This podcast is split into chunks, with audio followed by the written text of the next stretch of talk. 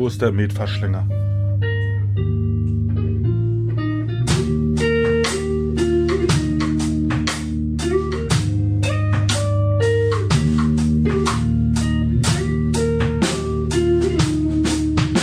Hör die Ringe. Ein unerwarteter Podcast.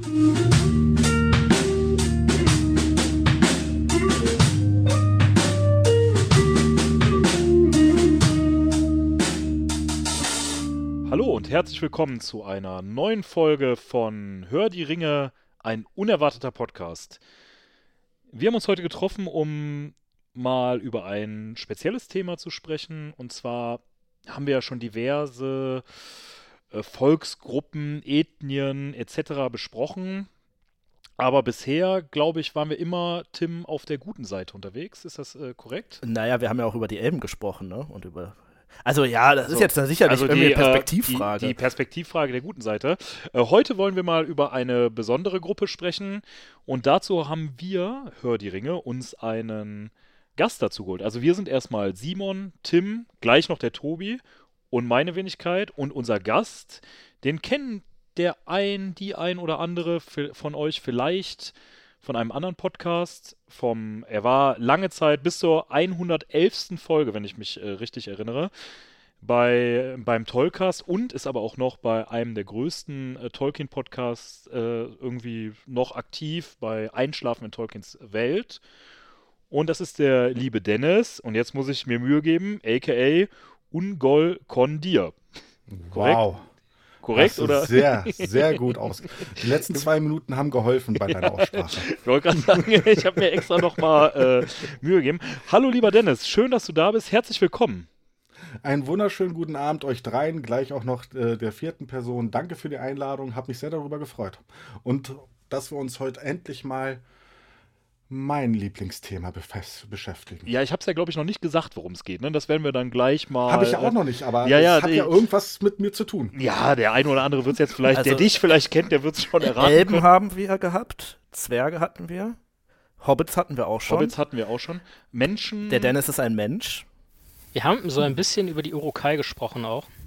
Ja, stimmt, so ein bisschen, ne? Aber äh, ja, der Dennis ist ja auch kein Urukai. Also. ähm, Nein, so groß ist er nicht. Dennis, du kennst ja unser Konzept und äh, weißt ja, wie das abläuft. Du durftest ja schon mal bei der Live-Aufnahme bei den Tolkien-Tagen in Geldern haben wir ja schon mal äh, gemeinsam quasi unser Konzept so ein bisschen Mhm. äh, besprochen. Da habe ich euch interviewt. Da hast du uns interviewt, genau, heute ist das mal umgekehrt. Und äh, unser Konzept ist ja wie immer äh, mit Bier und Pfeife.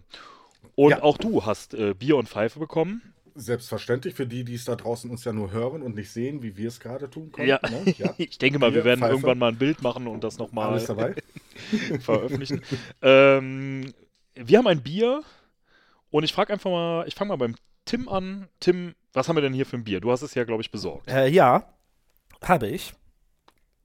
Es- Achso, ich soll die erste Frage auch noch beantworten. also, okay. nee, du, äh, Ja, was ähm, haben wir denn für ein Bier? wir trinken heute den Hobgoblin. Ähm, wer sich an Folge, oh Gott, fünf von uns Lange so ist es erinnert, her. lange ist es her, äh, die Aragorn-Folge, da haben wir irgendwann den King Goblin getrunken und heute trinken wir den Hobgoblin und zwar das Goldbier davon. Kommt aus der äh, Witchwood Brewery, Witchwood Brewery, meine Güte, schwierig auszusprechen. Ähm, und äh, wird uns hier kredenzt in einer handelsüblichen braunen Flasche mit einem, finde ich eigentlich ganz stylischen Aufdruck drauf, wo man so ein, ja, eher wenig Teuk, ja, je nach Darstellung vielleicht, aber äh, ein- einen Goblin auf jeden Fall sieht, der da ein bisschen so aussieht, als wäre er gerade auf dem Weg, äh, ein kleines Dorf zu überfallen, finde ich persönlich zumindest. Ja, mit so einer Doppelaxt, ne? Und Mhm. ja. Und Der grinst äh, auch so freudiger Erwartung. Gleich gibt's Loot. Äh, Simon, Ja. du zuerst. Bier, Mhm. Geschmack, Aromen, Flasche, Bewertung. Wir Also die ganz strikt den Zettel ab. Also die Flasche ist eine äh, Halb-Liter-Flasche und äh, hat, wie schon beschrieben, diesen ähm, ja, freudig erwartend aussehenden Goblin äh, mit Doppelaxt vorne dran. Das Ganze ist in äh, braun, gelb, ocker, orangetönen gehalten, soll logischerweise an die Gold Edition, die wir hier ja quasi trinken, erinnern.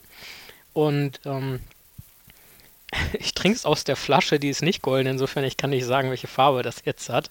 Ähm, aber es ist bestimmt auch irgendwie an Gold oder Gülden angelehnt. Ah, Es Dennis hält es gerade. Ja, es hat Ja. Pilz, also Ja. Gut aus. von der Farbe her äh, passt das auf jeden Fall und interessant. Ähm, es hat einen Anflug von einem Pilz, finde ich. Aber so Ich richtig. benutze jetzt ein Wort, Klar was uns definieren. oft vorgeworfen wird, aber hier würde ich es wirklich mal anbringen. Fruchtig. Fruchtig. Ja. Mhm. Äh, Dennis, was sagst du? Als ich das Bier geöffnet habe, habe ich das äh, erste Mal gefühlt, ich wäre wieder zurück in Frankreich und würde dort eine Citre-Flasche öffnen. Mhm. So, hm, Apfel. Da gibt es ja, wie, in Deutschland sagt man ja auch, äh, eigentlich, so kann man ja auch sagen, in Frankreich nennt man das Panaché. Hm? Das ist wie hier in Deutschland halt Radler oder Alsterwasser genannt. Ja. Und genauso ähnlich fruchtig, aromatisch kommt es auch rüber. Auf jeden Also beim Fall. ersten Schluck habe ich nicht gedacht, es ist ein Bier. Nee, so ein, ja, das stimmt. Aber nicht kein saurer Zitre, ne? Sondern Mhm. eher ein, Nee. so in diese Lieblicher. Süß, ja, genau.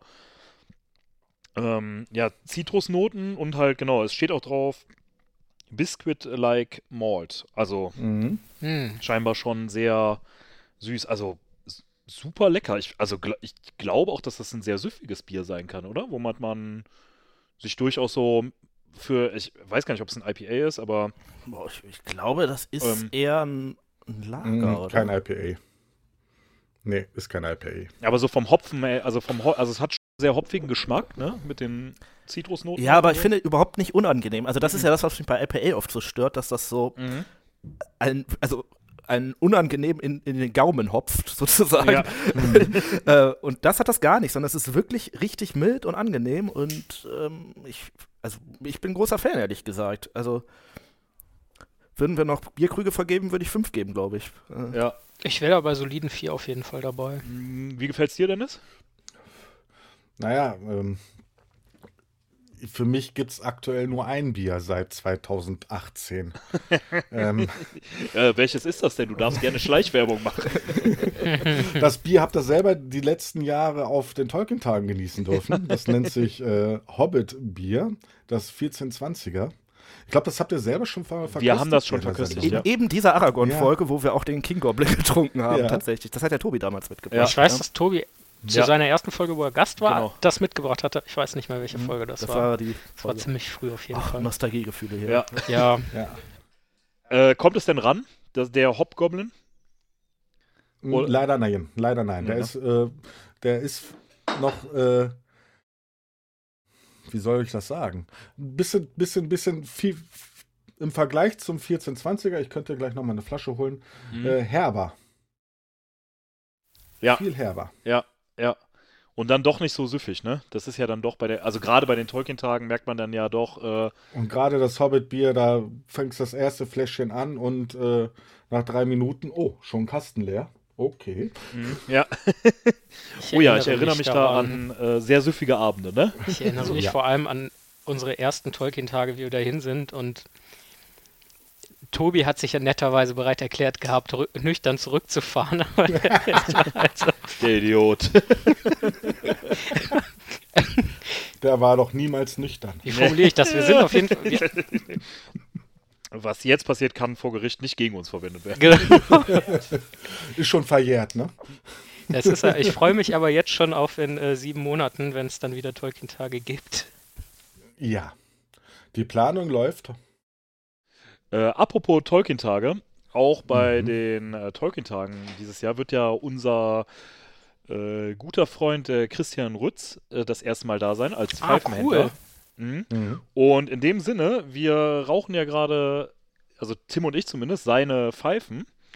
Und äh, wie du ja auch schon weißt, Dennis, äh, rauchen wir ja immer einen bestimmten Tabak und auch den hast du äh, bekommen. Oder rauchst Ja. ihn ebenfalls aus deiner Pfeife. Bist du eigentlich Ja. schon lange Pfeifenraucher oder wie bist du dazu gekommen? Also angefangen habe ich damals 2016 mit meinem ersten äh, Charakter, den ich mir erspielt habe, erstellt habe, so einen Kräuterkundigen. Und dazu brauchte man halt auch Pfeife. 2016, dann- also knappe sechs Jahre auch. Knappe sechs Jahre. Vorher, also ich bin Raucher schon seit etwas mehreren Jahren, äh, aber direkt Pfeife seit 2016 und äh, kann es mir auch öfters nicht verkneifen, ab und zu mir mal so ein Pfeifchen abends anzustecken und dann. Ähm, ja, einfach so für die Zuhörenden interessante Fragen. Deine Sammlung, wie viele Pfeifen hast du da so? Ich habe nur drei Pfeifen. Ich persönlich nur drei. Ich habe, selb, ich habe selber eine von meinem Händler. Ja, das ist Der, eine äh, etwas längere. Oh, oh, Schick. schick.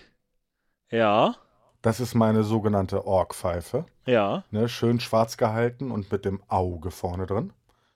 Da müssen wir gleich mal äh, klären, ob Das Orks heißt, denn diese Ork wirklich, läuft äh, auch unter einem Banner. Pfeife rauchen oder ob das. Äh, aber ja.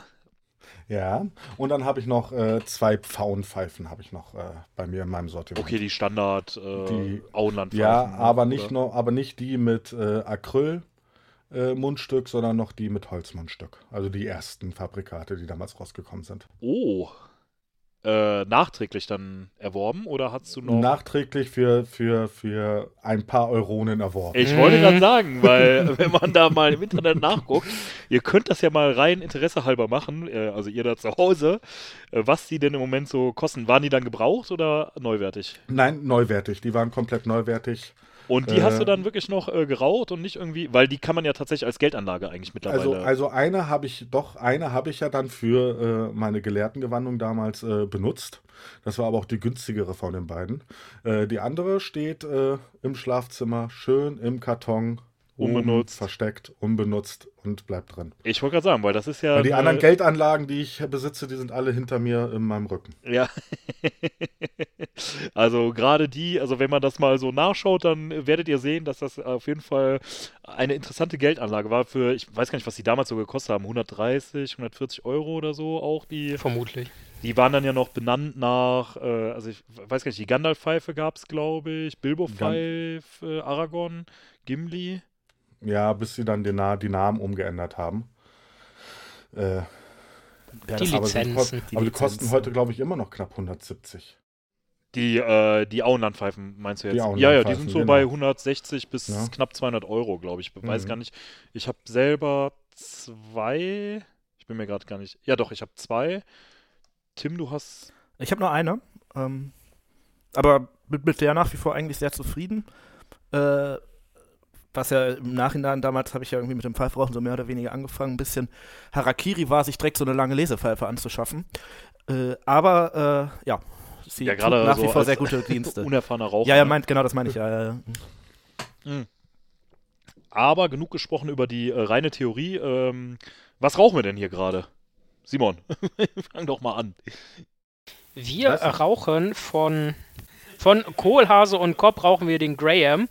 Ähm, der hat eine super schicke Dose, wie ich finde, sehr äh, klar nautisch angehaucht, mit einem Anker drauf in äh, ja, marinem Blau gehalten und ein paar Wasserpflanzen im Hintergrund.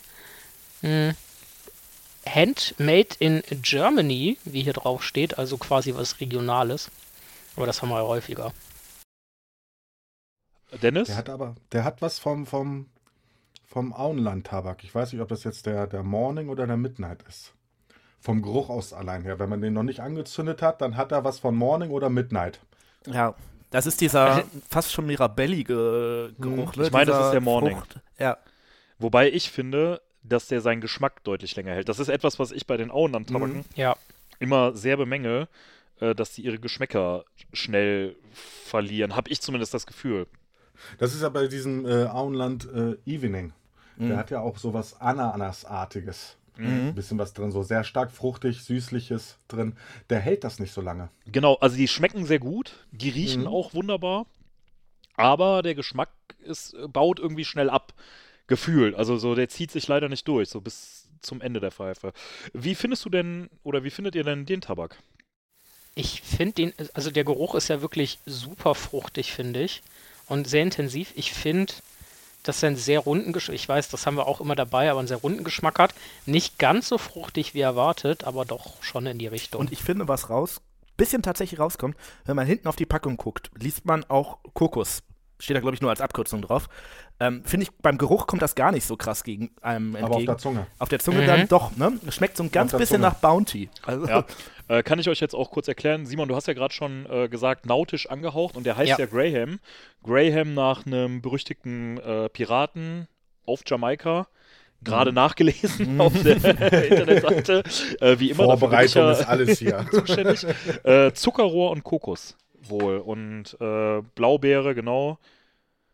Aber 1A, ich weiß gar nicht, ob der so hundertprozentig so, ob ich den mit dem Thema verknüpfen würde, aber mit Piraten also ich muss gestehen, dann vielleicht schon wieder. Also ich meine, wir sind die Meister der Herleitung, ne? Also- Also die, irgendwie ist ja die Aufgabe mir zugefallen, diesen Tabak zu besorgen. Und äh, ich glaube, die, ich wurde nicht richtig verstanden, weil ich ging in, zum lokalen Pfeifenrinder meines Vertrauens äh, und am Ende sagte ich, ich hätte am liebsten irgendwie gern was erdig Nussiges.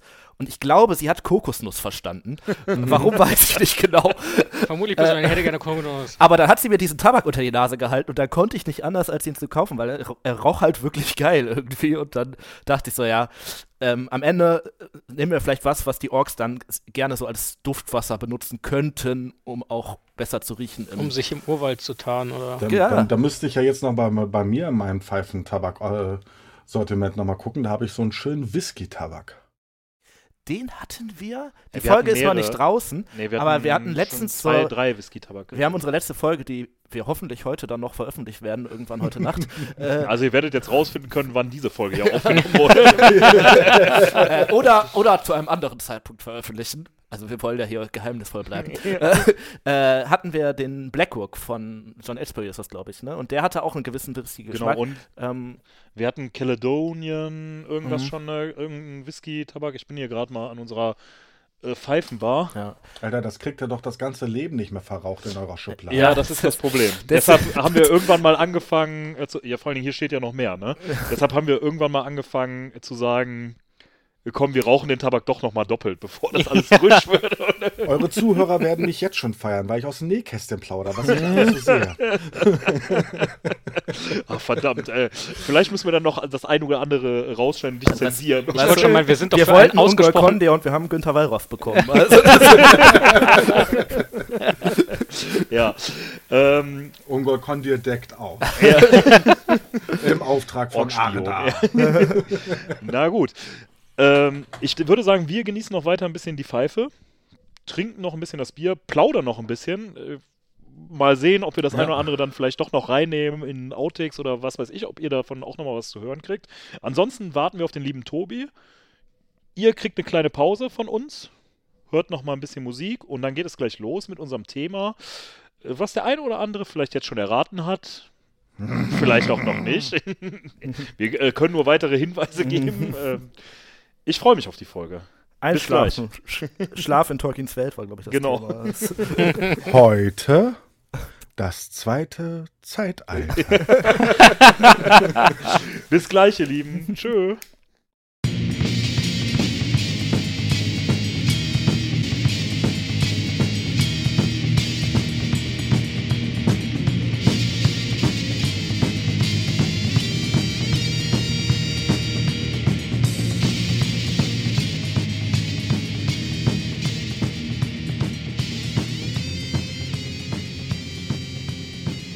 Missverstandene Ungeheuer.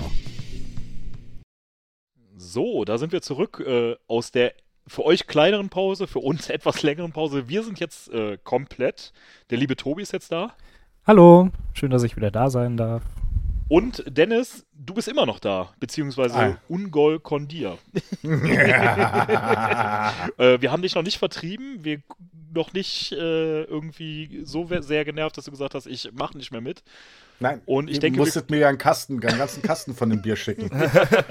damit ich auch zustimme, hier heute Abend dabei zu sein. Der Mann bei der Post hat doch wirklich Ja. komisch geguckt. Also, Ja, wir sind ja auch. Äh, also Erpre für Erpressung sind wir bekannt, beziehungsweise Bestechung. ähm, ja, falls ihr es noch nicht erraten habt, wir wollen heute über.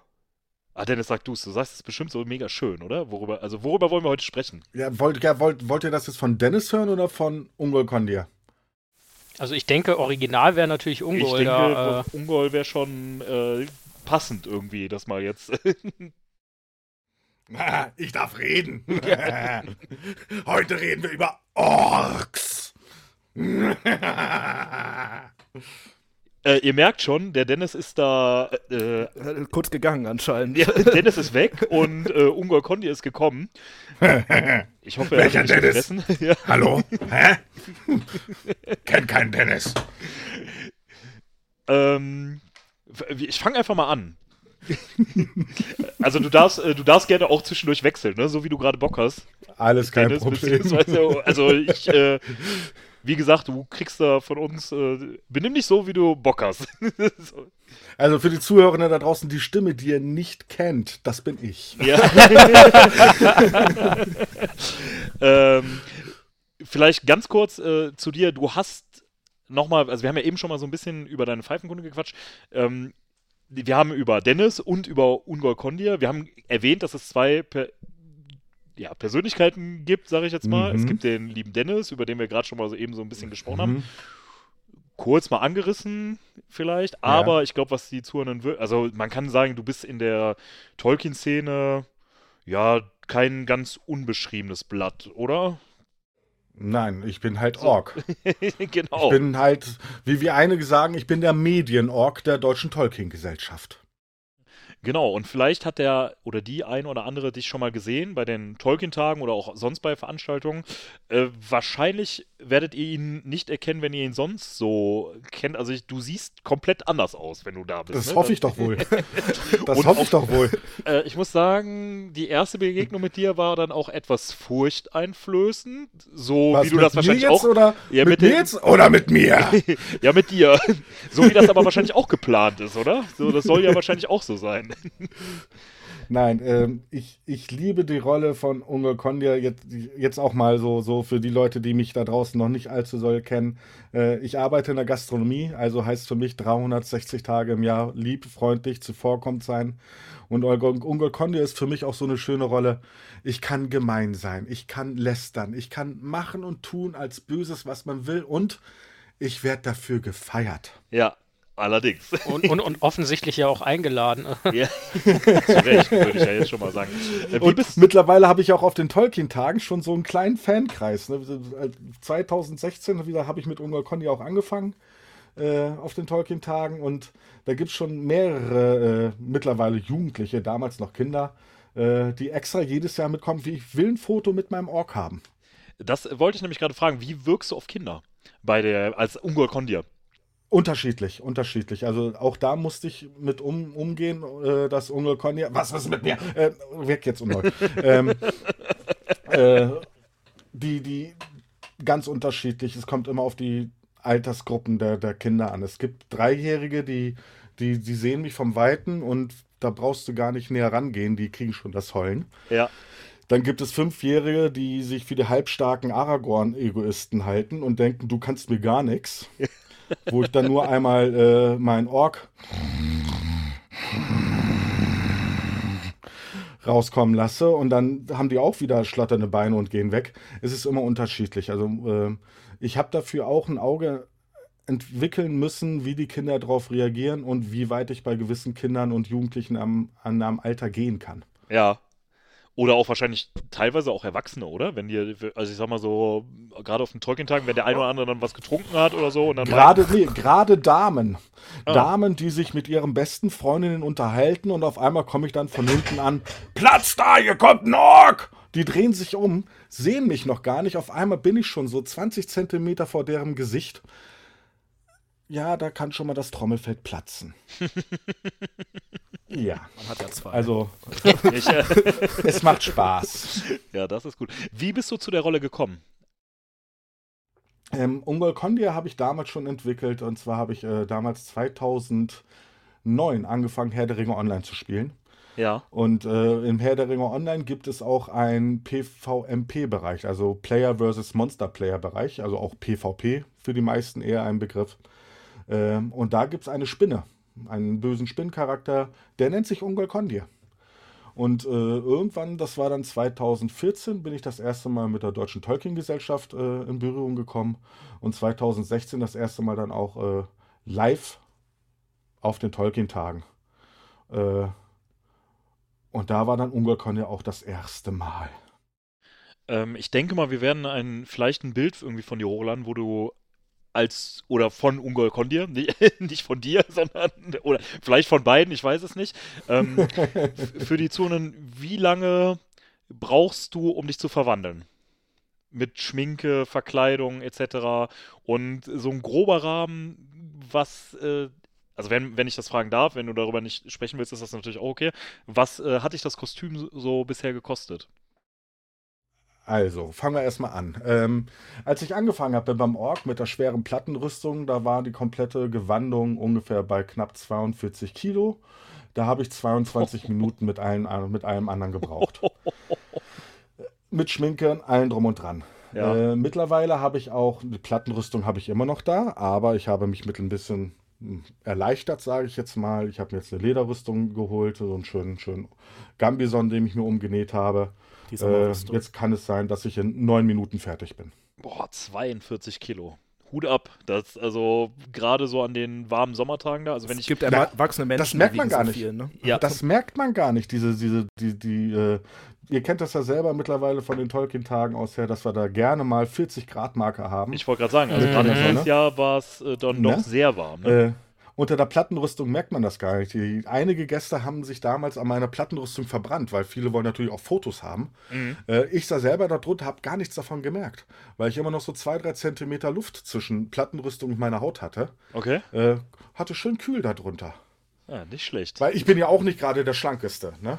Ja, aber du bist ja auch eher ein kräftiger Typ, ne? Trotzdem, also ich meine, das kann man ja auch sagen. Also ich meine, wer 42 Kilo mal eben so rumträgt, das macht ja jetzt auch nicht jeder. Vor allen Dingen, du bist ja auch durchaus länger dann in der Rolle, oder? So, Ich gerade sag's mal so, äh, wir sind ja hier jetzt im FSK 18 Bereich. Ja. Ähm, wer eine Volllatexmaske bei 40 Grad im Schatten hat, über mehrere Stunden, Ja. der hat sie nicht mehr alle. Ja. Oder ein Fetisch. äh, Das lasse ich jetzt mal so im Ich wollte gerade sagen, äh, wir überlassen das Zuhörern zu entscheiden, äh, wie man dich bewertet. ähm, wir fangen einfach Nein, an. Fetisch ist es nicht. Also ich finde das eigentlich total pragmatisch. Och, es ist so warm, ich bin ein Org, ich ziehe mir meine Plattenrüstung an und schon ist mir kühl. Jetzt kann ich irgendwie verkloppen gehen. Also Die Plattenrüstungen sind der Trick. Leben in Mordor. Wir haben, äh, also ich starte gleich mal mit der nächsten Frage, aber es kommt gleich noch zu einer interessanten Frage, was so das Sonnenlicht angeht. Und wenn ich mir da an die letzten Tolkien-Tage, also wenn ich mich da zurückerinnere, dann denke ich mir so, hm, kann der nicht so ganz stimmen mit dem Sonnenlicht und äh, verbrennen, weil du bist ja auch durchaus da tagsüber als Ork äh, rumgelaufen, aber dazu Ja, gleich. nach, nachts, nachts musste ich mich ja zu doll bewegen, um an mein Futter ranzukommen. Ja. Da ist ja keiner da auf dem Gelände. ja, das stimmt. Ja. Das Und ist wenn mit tags, den Belgiern wenn die ganzen wenn, die wenn die Leute tagsüber alle kommen, Alter, da brauche ich, ja- da brauche ich mich noch nicht mal bewegen. Ich brauche nicht mal jagen, die kommen ja freiwillig zu mir. Ja, das stimmt. Ja, finde ich auch. Da mit Ruhe einem ich alles weg. Ähm, ich fange einfach mal an und ich äh, frage das mal. Dennis hat ja gerade schon äh, relativ viel von sich erzählt, dem gönnen wir jetzt erstmal eine kurze Pause. Ungol Kondi ja auch, aber äh, die natürlich auch immer zu jeder Frage. Misch dich einfach immer ein und erzähl gerne, äh, was du davon hältst. Das bekomme ich hin. Äh, Tim, was sind denn überhaupt Orks? Was, äh, was versteht man denn unter Orks? Achso, jetzt habe ich ja wieder den theoretischen Teil abbekommen. Ja, du okay, bist der ähm, Theoretiker hier. Ja, ähm. Nee, Achtung, Theorie, ich höre Tim. zu. So, jetzt darf ich nichts Falsches sagen. Also Orks sind eine äh, super tolle Lebensform und mehr möchte ich dazu nicht sagen. Nein. ähm, Orks sind äh, für die, also wenn ihr die Filme gesehen habt, dann werdet ihr die Orks wohl mitbekommen haben. Das sind diese etwas kleineren, meistens, meistens äh, Geschöpfe, gegen die die Guten zu großen Teilen kämpfen, also diese kleinen Monster. So nennen wir es jetzt erstmal ganz ich glaube, mit den Guten hast du dich jetzt schon in die Nesseln gesetzt. Ich wollte gerade sagen, weil meistens sind die Orks, die da auf den Tolkien-Tagen rumlaufen, doch etwas größer Ja, ich sag als ja, der ganze Rest. Film, und das stimmt ja auch nicht ganz, aber so. Alle, alle Monster, die kleiner als ein Troll sind und die aus dem Film kennt, sind wahrscheinlich ein Ork oder ein Wag. Und der Wag hat vier Beine und der Ork nur zwei. So. Ähm, Und manchmal ist der Kommt Ork auf den Ork drauf an.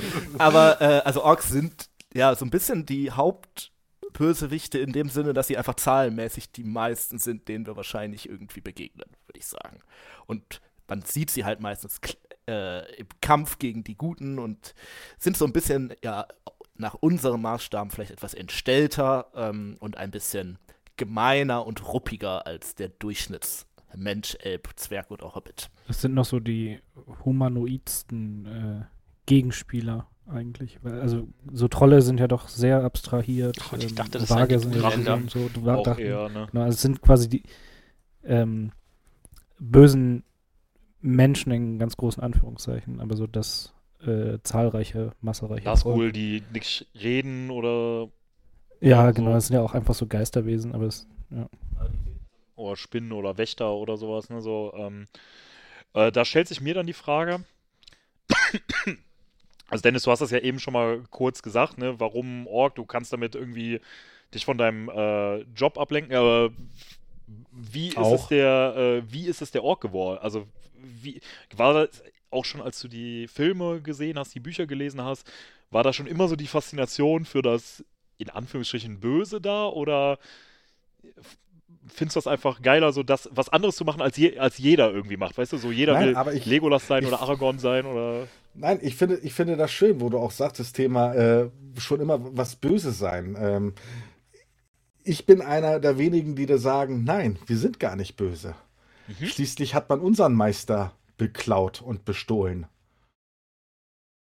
Hm, Okay, Das ist von der Warte aus ein ausgesprochen logischer Punkt. ja. äh, wir werden äh, darauf, äh, wir haben ja einen Fragenkatalog vorbereitet, Ne? du hast es ja schon Ja, gesehen. Nein, und, aber äh, ähm, ich bin von, von klein auf, also ich habe 1991 das erste Mal das äh, WDR-Hörspiel äh, mitbekommen, damals im Radio, habe danach direkt die Bücher gelesen und war vor, sofort von den Orks fasziniert. Und äh, von da an war ich eigentlich immer so einer auf der dunklen Seite. Ja, genau. Und da bleiben wir auch. Für immer. Gegen Baumkuschler, gegen Ja. Hobbits und fette Ratten. Ja. Ja, das äh, denke ich, scheint dir auch sehr zu liegen, oder? Du hast dich da sehr reingefuchst, auf jeden Fall schon. Mm, Ich liebe Ungolkondir. Ja. äh, würde ich dir jetzt so gar nicht, äh, merkt man gar nicht. Ähm, es gibt ja, also es, Orks gibt's ja, Uruks gibt's, da haben wir schon mal drüber gesprochen. Es, ich weiß aber gar nicht, Goblins werden auch irgendwo mal erwähnt, ne? So, oder. Also ich glaube, das Thema ist insofern relativ äh, sch sch schwierig zu beantworten, die Frage, weil die Definitionen sich ja auch so ein bisschen ändern. Also das, was Tolkien zum Ja. Beispiel im Hobbit als Goblins bezeichnet, hätte er wahrscheinlich im Herrn der Ringe dann doch eher als Orks bezeichnet. Ja. Ähm, und die Definition ist, glaube ich, nicht ganz einheitlich. Ich würde Orks am ehesten noch als Überbegriff für alles sehen. Ne? Mhm. Ja. Aber was, also Uruk- Uruks sind ja so halbwegs als die wirklich großen, muskelbepackten, sehr, sehr humanoiden, aber eher wirklich überzüchteten äh, herausgestellt. Der ganze andere Rest schwierig auseinanderzuhalten, finde ich persönlich. Der Film zum Beispiel macht ja irgendwie aus Moria so hauptsächlich Goblins, ne, und alles, was sonst so rumläuft, ist ein Ork, aber Ähm, ich denke, da macht vor allem der Film erstmal die Differenz. Also Punkt Nummer eins, ähm, in den Büchern werden äh, die Orks und die Urukai äh, oder von mir aus auch die Goblins, also in den Herr der Ringe Büchern ja deutlich menschlicher dargestellt, als es in den Filmen der Fall ist, würde ich sagen. Also zum Beispiel, Szene hatten wir vor gar nicht allzu langer Zeit bei uns in der Folge über Helms Klamm. Ähm, Im Film ist das einfach diese Riesenschlacht, die, die, diese zehntausende Urukai, diese völlig überzüchteten Wesen. Ähm, und im Buch verhandeln die ja noch irgendwie mit dem Aragorn, der da auf dem Balkon ist, so, ja, ihr, meine Kumpel und ich und du und ach, was, was willst denn du jetzt und so weiter. Ähm, und ich denke, das ist da auch bei quasi Orks und Goblins passiert. Also in Moria hast du ja die deutlich kleineren oder vergleichsweise kleineren, grünen, gebückten Goblins. Und äh, äh, dann hast du ja zum Beispiel die Orks, die aus Mordor gesandt wurden, um quasi die Halblinge und den Ring einzusacken, ähm, die dann die Urukai da abfangen äh, in der Extended Version vom äh, zweiten Film. Äh, die sind da ja schon eine Ecke größer und robuster und auch von der Kommunikation her zielstrebiger. Und dann hast du halt, vergleich die Urukai, die halt nochmal eine groß, etwas größere Nummer sind ähm, vom Erscheinungsbild. Aber so richtig krass ist der Unterschied im Buch nicht. Und äh, ich bin da bei Tim, ähm, so die Entwicklung von äh, Hobbit zum Herr der Ringe.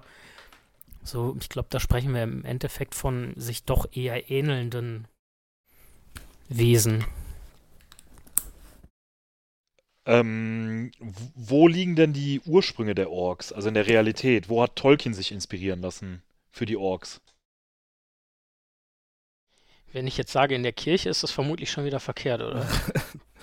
Ja, ähm, ja, also es gibt ja so ein paar, zum einen gibt es natürlich das Wort, was es ja vorher im Altenglischen auch dann so halbwegs schon gab, wo diese ganzen Org-Wortwörter eher sowas Richtung Dämonen, Rachegeister, sowas irgendwie Es war nicht das, was man heute als Ork versteht, Nee, ne? nein, Langhäufiger nein. Giroff. Kommen wir Nee, gleich auch nochmal zu ähm, sprechen. das so, definitiv nicht. Dass Tolkien äh, das Wort Ork, glaube ich, ganz neu belegt und geprägt ja, hat. Oder? also schon eher auf der, auf der bösen Seite, würde ich sagen, des Lebens angeordnet, aber dann doch ganz anders als das, was es dann am Ende geworden ist. Was jetzt wirklich so den, ja, von der Morphologie, also wie die aussehen und so, den, was da im Vordergrund steht, äh, was da die Vorlage ist, da, ja, schwierig. Ich weiß nicht, ob du. Ich habe nur was bei Wikipedia gesehen. Ich weiß, also ich habe das nicht verifiziert. Da ähm, wird genannt, dass Tolkien sich wohl an den Fomori ähm, zumindest so ein bisschen orientiert hat. Das sind im Endeffekt Wesen aus der irischen Mythologie, die vom von der Morphologie wohl so ein bisschen so sind wie diese, wie diese Orks. Da könnte er sich ähm, irgendwie dran bedient haben. Das ist aber auch alles, was ich dazu weiß. Dennis, weißt du dazu mehr? Oder bist du da irgendwie besser informiert als wir? Oder erwischen wir dich da? Oder bist du da, weißt du da genauso viel wie wir? Also darüber habe ich noch keinen Doktortitel geschrieben. nee, darüber schreiben wir keinen Titel. Ähm, wo hast du dich denn inspirieren lassen für deinen Ungol-Kondir? Also hast du da irgendwie Buch, Film oder irgendwie komplett aus einer anderen Literatur? Ich meine, es gibt ja auch das Buch Die Orks oder so. Da vielleicht sogar ein bisschen oder Gibt's ja ganz viel, ne? ja, oder hast du dich da Ja. von irgendwas ganz Speziellem inspirieren lassen? So, da muss ich mich mal nach umdrehen. Oh, Dennis dreht Da sich um für die Zuhörer. Zwei, zwei schöne Bücher. Bücherregal, ja. Ja, und zwar gibt es, äh, kennen auch einige von euch eventuell, die History of Middle-earth.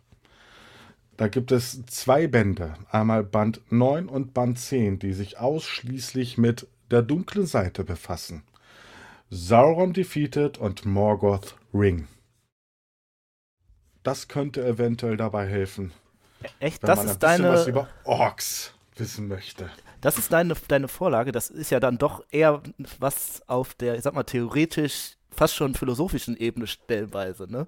Äh, ja, okay. Naja, wer sich aber mit der dunklen Seite beschäftigen möchte, äh, vor allem was auch Morgoth äh, angeht, äh, dem hilft das Silmarillion nicht allzu viel. ja, das ist ganz klar Elbenpropaganda, das stimmt. Also, Ne? Und ich möchte immer noch betonen, ne, die Elben haben die schlimmsten Kriege gemacht. Da war Morgoth noch ein, ein Gänseblümchen dagegen. Äh, Also sagt nicht, wir sind böse. Apropos Morgoth, ähm, oder, oder Mel Melkor, sagen wir mal. Melkor, jetzt, ja. Melkor. Äh, wo liegen denn die Ursprünge der Orks im Werk? Wie sind die erschaffen worden? Also es gibt ja so mehrere Theorien von wegen, die gerade jetzt auch, glaube ich, die Amazon-Serie nochmal so ein bisschen befeuert hat, so dieses, äh, ja, verdorbene Elben und dann irgendwie oder irgendein anderes Ungezücht. Was wissen wir denn, jetzt habe ich es gerade selber schon ein bisschen angeteasert, aber was wissen wir denn zur Entstehung der Orks? Wo kommen sie her? Auch von einem Gott erschaffen, so wie die anderen Ethnien? Oder ja, wo kommen die Orks her? Im Werk. Also du hast da ja jetzt schon diese Elbenthese angeteasert, die ja oft auch irgendwie vertreten wird und die ja auch Tolkien selber irgendwie am Anfang, ich denke mal, zu irgendeinem Zeitpunkt seines Schaffens wird das seine Idee gewesen sein. Und die zieht sich, glaube ich, auch wahrscheinlich so ein bisschen durch den Herrn der Ringe und die anderen veröffentlichten Werke. Ähm, aber wenn man in gerade erwähnte History of Middle-earth äh, schaut, die der äh, Dennis gerade erwähnt hat, ähm, gibt es da ein paar interessante Texte zu, wo auch wirklich nochmal die Überlegung kommt, ja, ganz sinnig ist das auch nicht. Zum Beispiel ein Punkt, ähm, Orks sind, wenn Orks korrumpierte Elben sind, warum sterben sie eigentlich? Und was passiert mit ihnen nach ihrem Tod? Äh, sind Orks nicht doch eher korrumpierte Menschen? Passt aber irgendwie auch mit der Zeitlinie nicht so wirklich zusammen. Also da gibt es ein paar Texte von Tolkien, wo er selber Mhm. versucht, das irgendwie äh, Sterben Orks denn an Altersschwäche? zumindest glaube ist- ja. Ich habe Ja. ich hab jetzt nicht den äh, literarischen äh, Grundschatz, den äh, ihr da zur Verfügung habt. Ich bin durchs halbe Silmarillion ungefähr durch und äh, danach wäre dann äh, History of Middle-earth bei mir dran.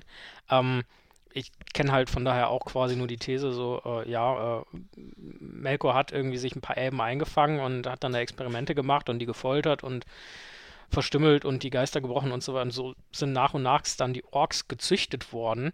Ähm, erscheint für mich erstmal sinnig und ich habe, zumindest ich jetzt in dem Fall als Unwissen habe, nirgendwo irgendwie mal was gelesen von wegen der und der Ork ist an Altersschwäche gestorben oder an sonst irgendwas und da die Orks ja, sagen wir mal, einen etwas raubeinigeren Lebensstil haben als Meinst äh, du, da gibt es gar keine Altersschwäche, weil als, irgendwann als kommt die eh Elben jemand das und haben, dich davon nieder. abgesehen, ja. wenn die Elben in den Krieg ziehen, dann aber äh, so ansonsten versuchen sich die sich ja doch eher ja, Ja. irgendwie so etepetete Also die zu scheinen verhalten schon und die zu Orks sterben. sind ja schon eher so etwas ruppiger, so geh mal da weg, das ist mein Also Essen. Ein und, Grund, der und, da zum Beispiel für spricht, ist, Orks kennen ja ganz klar Krankheiten, körperliche Gebrechen und so weiter, die die Elben so ja eigentlich gar nicht kennen. Ne? Mhm. Die können, kannst du totschlagen, okay, aber dass jetzt ein Elb mal irgendwie wirklich, weiß ich nicht, äh, zu viel raucht und eine COPD bekommt, das, das gibt's ja eigentlich bei denen so nicht. Wie alt wird, wird so ein Ork? Ganz kurz. Ja, das weiß ich auch. Ich habe mal was von 140 ja, gelesen. sowas Okay. habe ich auch mal. also irgendwie- Hobbit-Alter, Genau. deutlich jünger als Zwerge noch. Ja, so vielleicht so ein leicht erweitertes Menschenalter. Aber ähm, mal angenommen, du zerzüchtest quasi eine als rein propagierte äh, unsterbliche Lebensform in etwas völlig anderes und deformiertes, kannst du da nicht quasi auch die Unsterblichkeit irgendwie rauszüchten, indem du ja diese Reinheit da irgendwie rausfolterst? Ja, ich Warum glaube, solltest du was rauszüchten? Was dir vielleicht hilft. ja, muss ja gar nicht absichtlich gewesen sein. Ich, ich aber denke glaub, auch. das- Also, dieser ähm, Reinheitsaspekt, den der Simon gerade gesagt hat, das könnte eigentlich eine ganz gute Erklärung sein. Es kann natürlich auch eine Mischung aus vielen sein. Ne? Es kann sein, dass es Orks Richtig. gibt, die sind verborgene Menschen, verdorbene Menschen. Es kann sein, es gibt Orks, die sind verdorbene Elben. Es gibt auch zum Beispiel von Tolkien selber die These, dass die ganz großen, starken Orks eigentlich irgendwelche Maya sind, die eigentlich nur Ork-Gestalt Mhm. angenommen haben. Und So ein bisschen, also auch mit, diesen, mit dieser These, so hatte ich das bei der Amazon-Serie auch das Mhm. Gefühl, ne? Also, dass du da diesen Ada hast, ne? Der quasi dieser Vater, Mhm. der, qua- der auf jeden Fall mal ein Elb war, der anscheinend gefoltert worden ist. Also, das ist ja, glaube ich, relativ klar. Das sagt, sagt er das nicht auch selber in der Serie? Ich bin mir da gerade gar nicht sicher. Doch, er, er Das wird schießt zumindest, irgendwie also ich weiß Ja. gerade auch nicht, ob er es sagt, aber es wird sehr Äh, eindeutig. äh, bei einer von den meine, Unterhaltungen mit Die Galadriel Lügen kommt das ja irgendwie so und die raus. Geschichten, die du als Wahrheit empfindest, sind so alt, dass selbst Steine und Wurzeln sie als Wahrheit empfinden. Das dürfte tatsächlich ein Zitat sein. Oder gerade zurechtgelegt, wir wissen es nicht genau. Ja, aber in dem einen Nein, Dialog, das ist eins zu In dem- eins ja, in dem von einen Arda. Dialog Ja. dürfte das äh, Ja. Eins zu eins. Das ist ja auch äh, zum Thema, äh, was, was ich auch schön finde, äh, wo wir gerade zum Thema Gebrechen und äh, Orks-Dasein hinkommen und äh, schwächlich oder, oder stark oder ähnliches, äh, was ich der Amazon-Serie äh, im Vergleich zu Peter Jackson-Verfilmung auch äh, anrechnen muss, ist, bei der Peter Jackson-Verfilmung hat man das Gefühl, die Orks, das ist einfach nur billiges Kanonenfutter, die können eh nichts äh, und fertig. Aber bei der äh, Amazon-Verfilmung, da merkt man, oh, die haben ja doch ganz schön Kraft. Und auch weniger schwarz-weiß, als es beispielsweise die Ja. PJ-Filme machen. Ne? Ja. Also, Genau. Also kennen auch Trauer. Ja, und Ne, ganz trauern unnachvollziehbar Tod ist ja und, äh, deren, deren Bedürfnis vielleicht gar nicht. Ne? Nee, also, ja, die die, sterben halt, wenn die Sonne ne? auf die drauf scheint. Ja. Äh, Würde ich mir wahrscheinlich auch überlegen, wie ich das irgendwie umgehen kann. Ja, wo ich dann aber auch wiederum sagen muss, äh, man darf auch nicht vergessen, rein zeitlich, zeitlich gesehen befinden wir uns ja zumindest, was Amazon-Serie und der Hobbit angeht, äh, liegen wir ja knapp 3000, 3000, 3500 Jahre dazwischen. So, und wenn wir jetzt mitkriegen, so jetzt ist Udun ausgebrochen, jetzt verfinstert sich Mordor, dann hat man in den Jahrtausenden auch keine Pigmentverfältigung in was. Ich brauche ja keine Hautfarben mehr verschieden, weil ich habe ja kein Sonnenlicht oder ähnliches, wo ich mich drauf einwirken lassen muss. Das stimmt. Jetzt über tausende von Jahren. Jetzt Thema, Thema Goblin Orks, wenn wir zu, zu Casadum nochmal runtergehen. Die sind da rund gepircht, da unten tausende von Jahren im Dunkeln zu leben. Fetter Vitamin D-Mangel sicherlich. Mhm. Äh, Hm. vielleicht ist deren Hautfarbe einfach grün. Also Ja. So, aber ich wollte euch nicht durcheinander bringen. Da. Nö, auch Weiter alles gut. Ist ja, äh, du hast ja nur weitere Infos eingebaut. Das heißt also, den genauen Ursprung im Werk. Ja, Wandelndes Konzept, hätte ich gesagt. Also, Oh, das finde ich, Also- das finde ich gut, gut beschrieben. Du wirst nirgendwo genau festschrie- fest äh, lesen können, dass es genau so ist. ich glaube, das hängt auch ein bisschen Wirst damit nicht. ab mit diesem Konzept des Bösen, was sich ja auch wandelt im Ja. Konzept. Ähm, weil das davon die Orks natürlich irgendwie, das hat einen Einfluss auf die. Ne? Sind das jetzt einfach nur das wirklich das dumme Vieh, was du sowieso unrettbar verloren ist, was du einfach so abschlachten kannst, oder sind das nicht doch auch irgendwie Lebensformen? Ne? Zeigt auch bei der Amazon-Serie, Entschuldigung, wenn wir wieder drauf kommen, wir wollen ja heute keine Serie über die Amazon-Serie Film äh, hier machen. Äh, ja, aber ich finde, das gehört mittlerweile schon wo der, dazu. wo, der, ne? so, wo, der, wo, der, wo, der, wo der Ork ja äh, stirbt und Ada kommt dann runter und begleitet ihn so in seinen letzten Sekunden. Das zeigt auch ein bisschen äh, Sozialismus im Ork sein. ja, oder zumindest so eine. Ja, man, also Ja. ich weiß nicht, ob jetzt Vermenschlichung dann beleidigend ist für einen Ork, ne? Aber Doch schon, die- das ist beleidigend. ja, Zumindest irgendeine Art von. Wir von sind der Podcast der Kultur. Beleidigung. Das ist genau. Dass uns das nicht egal ist, dass jetzt äh, er geht, das stimmt. sondern dass auch wir davon betroffen sind. Ich glaube, ich glaube, was das angeht, ähm, also wir haben ja äh, zumindest visuell drei, also zumindest im, im, im Tolkien-Kontext, äh, jetzt drei verschiedene Darstellungen. Die Zeichentrick-Sachen lasse ich da jetzt mal außen vor. So, da haben wir auf der einen Seite dann von roundabout 2000 bis 2003 halt die Peter Jackson-Filme, ähm, Der Herr der Ringe. Ähm, dann haben wir ja nochmal einen anderen Typus Ork, äh, irgendwie, keine Ahnung, knapp zehn Jahre später in den Hobbit-Filmen, ähm, die sich ja nochmal, also ich möchte fast sagen, absurd krass unterscheiden und wo du dich auch fragst, also diese Orks erwecken ja teilweise den Eindruck, als seien die quasi noch irgendwie krasser drauf als die Urukai, wenn die da von Gundabad runter marschieren und so weiter. Mit den anderen komischen Viechern, diesen, diesen Trollen, den Wehrwürmern oder was da immer das ist, brauchen wir gar nicht Och, drüber reden. bloß auf mit Werwölfen, Ähm, ein anderes Thema bitte. Ja, sag ich. Ähm, und dann halt in der Amazon-Serie und ich.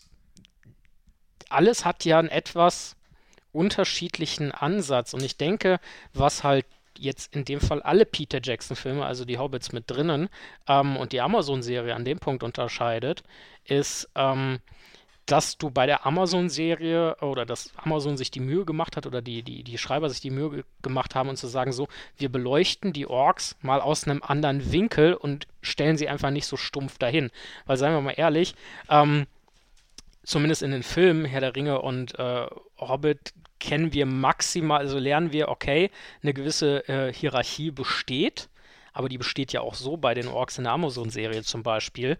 Ähm, aber so alles, alles drumherum lernen wir nicht, Wir lernen nichts wir haben unseren, Motive wirklich. Ne? Genau. Warum tun sie, was sie wir, tun? wir müssen unseren Auftrag erfüllen, weil unser Herrscher möchte das irgendwie so und, und fertig. Aber wie das in so einer Ork-Horde aussieht, da, da kriegen wir gar keinen Einblick und das ändert die Amazon-Serie. Insofern das- denke ich schon, dass es nicht Ich glaube, das verkehrt ist auch ein ist, bisschen da die neue, also die Das- Zeit auf die Genau, das ist nicht mehr die Art, wie man Geschichten erzählt. Genau. So dieses. Äh, Auch da, da hat gerade auch. Fantasy-Literatur, glaube ich, äh, viel nochmal mitgemacht. Äh, aber genau, wie der Dennis schon sagte, wir wollen ja nicht äh, heute über die Serie sprechen oder eine Serie über die Serie machen. Äh, ich habe eine Frage an Ungol Kondir. Eine persönliche Frage. Und Oh, oh. zwar, äh, das kommt ja so gar nicht so häufig vor, Mhm. dass man Ork-Kinder sieht, Ork-Frauen. ja. Gibt es Ja. das? Und wenn Ja. ja, wie entstehen neue Orks? Wie entstehen eure Kinder? äh, ist das äh, simultan, ja? Also ist das äh, oder ist das gleichzusetzen? Ja, Ja, mein Gott, soll ich jetzt. Soll ich was Ja, ja anderes auch bei sein. ihr nehmen oder was? Kann ja auch sein, dass das irgendwie mit äh, Schlamm und Blümchen oder so funktioniert oder ja, Regenwürmer. ja, du glaubst auch noch irgendwie an Bienchen und dem Blümchen, ne? glaub- ja, ja, Dürre, genau. Regenwürmer und. Kartoffeln oder so irgendwie. Äh, Moment, was? Gehst auch noch in den Wald Pilze sammeln, ne? Mhm. Nein, nein. Ist genauso wie bei euch auch. Das- auch wir haben Babys, nur wir beschützen die wenigstens anständig. Wir müssen die nicht allen zeigen wie ihr. Außer ihr Gott müsst kommt. eure Babys ja immer vor sich hertragen und allen zeigen, oh, guck mal, ich habe hier so was kleines Süßes. Oi. Sowas machen wir nicht. und Ork-Frauen, ist das eine patriarchische Gesellschaft dann eher? Das, Oh, Alter, hör mir bloß auf. Manche Frauen wollten mir schon die Kehle. Also, da könnt ihr euch noch glücklich schätzen. Ihr könnt mit euren Frauen noch reden. Weh, ich hab mal zu Hause das Bett nicht anständig gemacht. Aber mitkämpfen tun Orkfrauen nicht. ja, selbstverständlich. Nur die sehen genauso aus wie wir. Okay, das ist ja Das auch, heißt, das ist äh, äquivalent wie bei den Zwergen. wollte ich gerade sagen, liegt das scheint so, als ob das alles äh, unter der Erde scheint dazu beizutragen, dass man die Geschlechter nicht mehr auseinanderhalten Also, kann. also jetzt nochmal hier an dem Hörderinge-Team, ne? Also wenn ihr nächstes Jahr auf den Tolkien-Tagen nochmal seid, ja, da zeige ich euch nochmal, dann stellen wir uns da mit mehreren Orks in der Reihe und dann könnt ihr mal unter das Röckchen gucken. Wie viel äh, Männlein und Weiblein denn dann so da zu sehen sind. Mhm. Ja, sehr interessant. Also haben wir das auch schon äh, geklärt. Wie ist denn so, äh, Dennis, du hast das ja gerade schon so ein bisschen angesprochen. Wie ist denn das in so einer, also das, wenn der Ohr oder Ungol Kondi hat das angesprochen, aber äh, dass, wenn Ungol Kondi nach Hause kommt, das Bett nicht gemacht ist, dass es Ärger von der Frau gibt.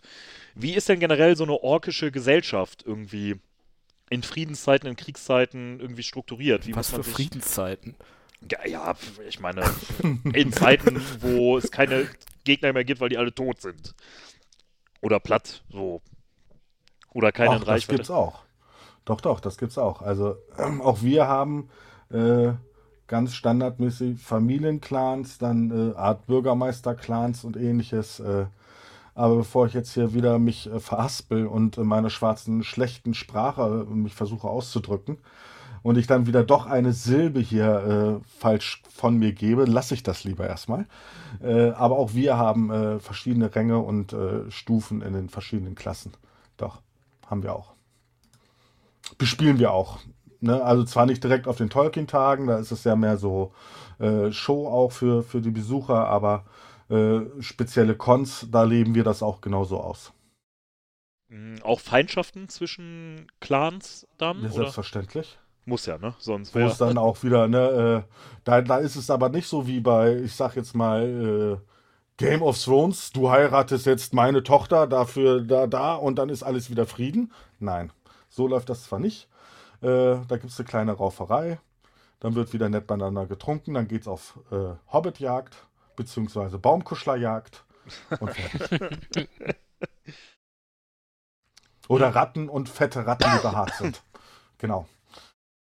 Dann eine Frage. Wir haben ja jetzt, also nochmal in Bezug auf die Serie, ne? wir haben ja mit der Serie Mhm. jetzt auch wieder so ein bisschen das Zeitalter vor Herr der Ringe auch kennenlernen können. Ähm, wann tauchen Orks das erste Mal, also Frage in die Runde, wann tauchen Orks das erste Mal auf? Und was machen die so über die Zeit bis zum Herr der Ringe, bis zur Ringvernichtung?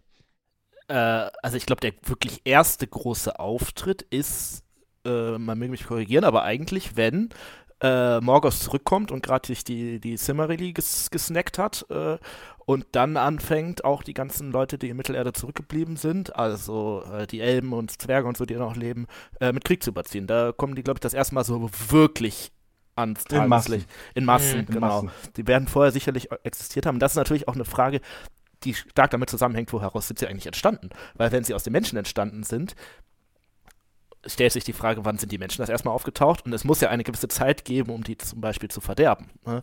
Äh, aber also was wir aus dem Silmarillion wissen, ist, denke ich, wirklich das erste Mal, wenn er wirklich zurückkommt und sagt, ja, jetzt gibt's auf die Schnauze und da kommen dann ja wirklich die richtigen Ork-Horden mit, lass das 10.000 wahrscheinlich in die Millionen gehenden Anzahlen äh, sein. Wo ja dann die Kriege noch jahrhundertelang geführt werden. Nicht nur Ja, Minuten, sondern Ja. jahrhundertelang. ja. Wie das ja eigentlich auch so histo also so wie es ja historisch auch eigentlich so ist, ne, dass das halt so ja irgendwie wahrscheinlich ist, dass das dass so ein Krieg halt einfach mal 100, 300 Jahre oder so dauern kann, ne? Und Immer hin und her ist und wahrscheinlich Ja. immer Die Elben Friedensphasen. geben ja nicht auf, ne? Ja, das ist glaube ich immer das Problem, ne? ja. Ähm, es gibt ja auch, wir haben das ja eben mal kurz angesprochen, es gibt ja quasi äh, verschiedene Ränge und Clans. Und es gibt ja auch Ork-Königreiche beziehungsweise Ork-Städte, so verschiedene. Und es ist ja nicht so, dass die alle per se irgendwie dem bösen Herrscher irgendwie verpflichtet sind, sondern die schließen sich dem dann, wenn ich da jetzt richtig informiert bin, ne, die schließen sich dem dann an oder äh, folgen dann irgendwann seinem Ruf, aber bis dieser Ruf erfolgt, sind die ja selbst organisiert, selbst gesteuert in den Königreichen beziehungsweise Orkstädten. Kommt es eigentlich dazu, dass sie quasi so diese, äh, ja, ja, so autonom sind? Kann man das so sagen? So, oder sind die dann doch eher zentral irgendwie organisiert? Es, es gab ja auch Zeiten, wo es einfach ähm, gerade in dem Sinne keine höhere Macht, beziehungsweise äh, keine so aktive höhere Macht gab. Und ähm, dann fallen die ja nicht alle tot um, sondern dann machen die halt irgendwie ihr eigenes Ding. Jetzt zum Beispiel hier in Moria. Ähm, die dienen ja auch in, jetzt erstmal keiner höheren Macht zum, zu dem Zeitpunkt.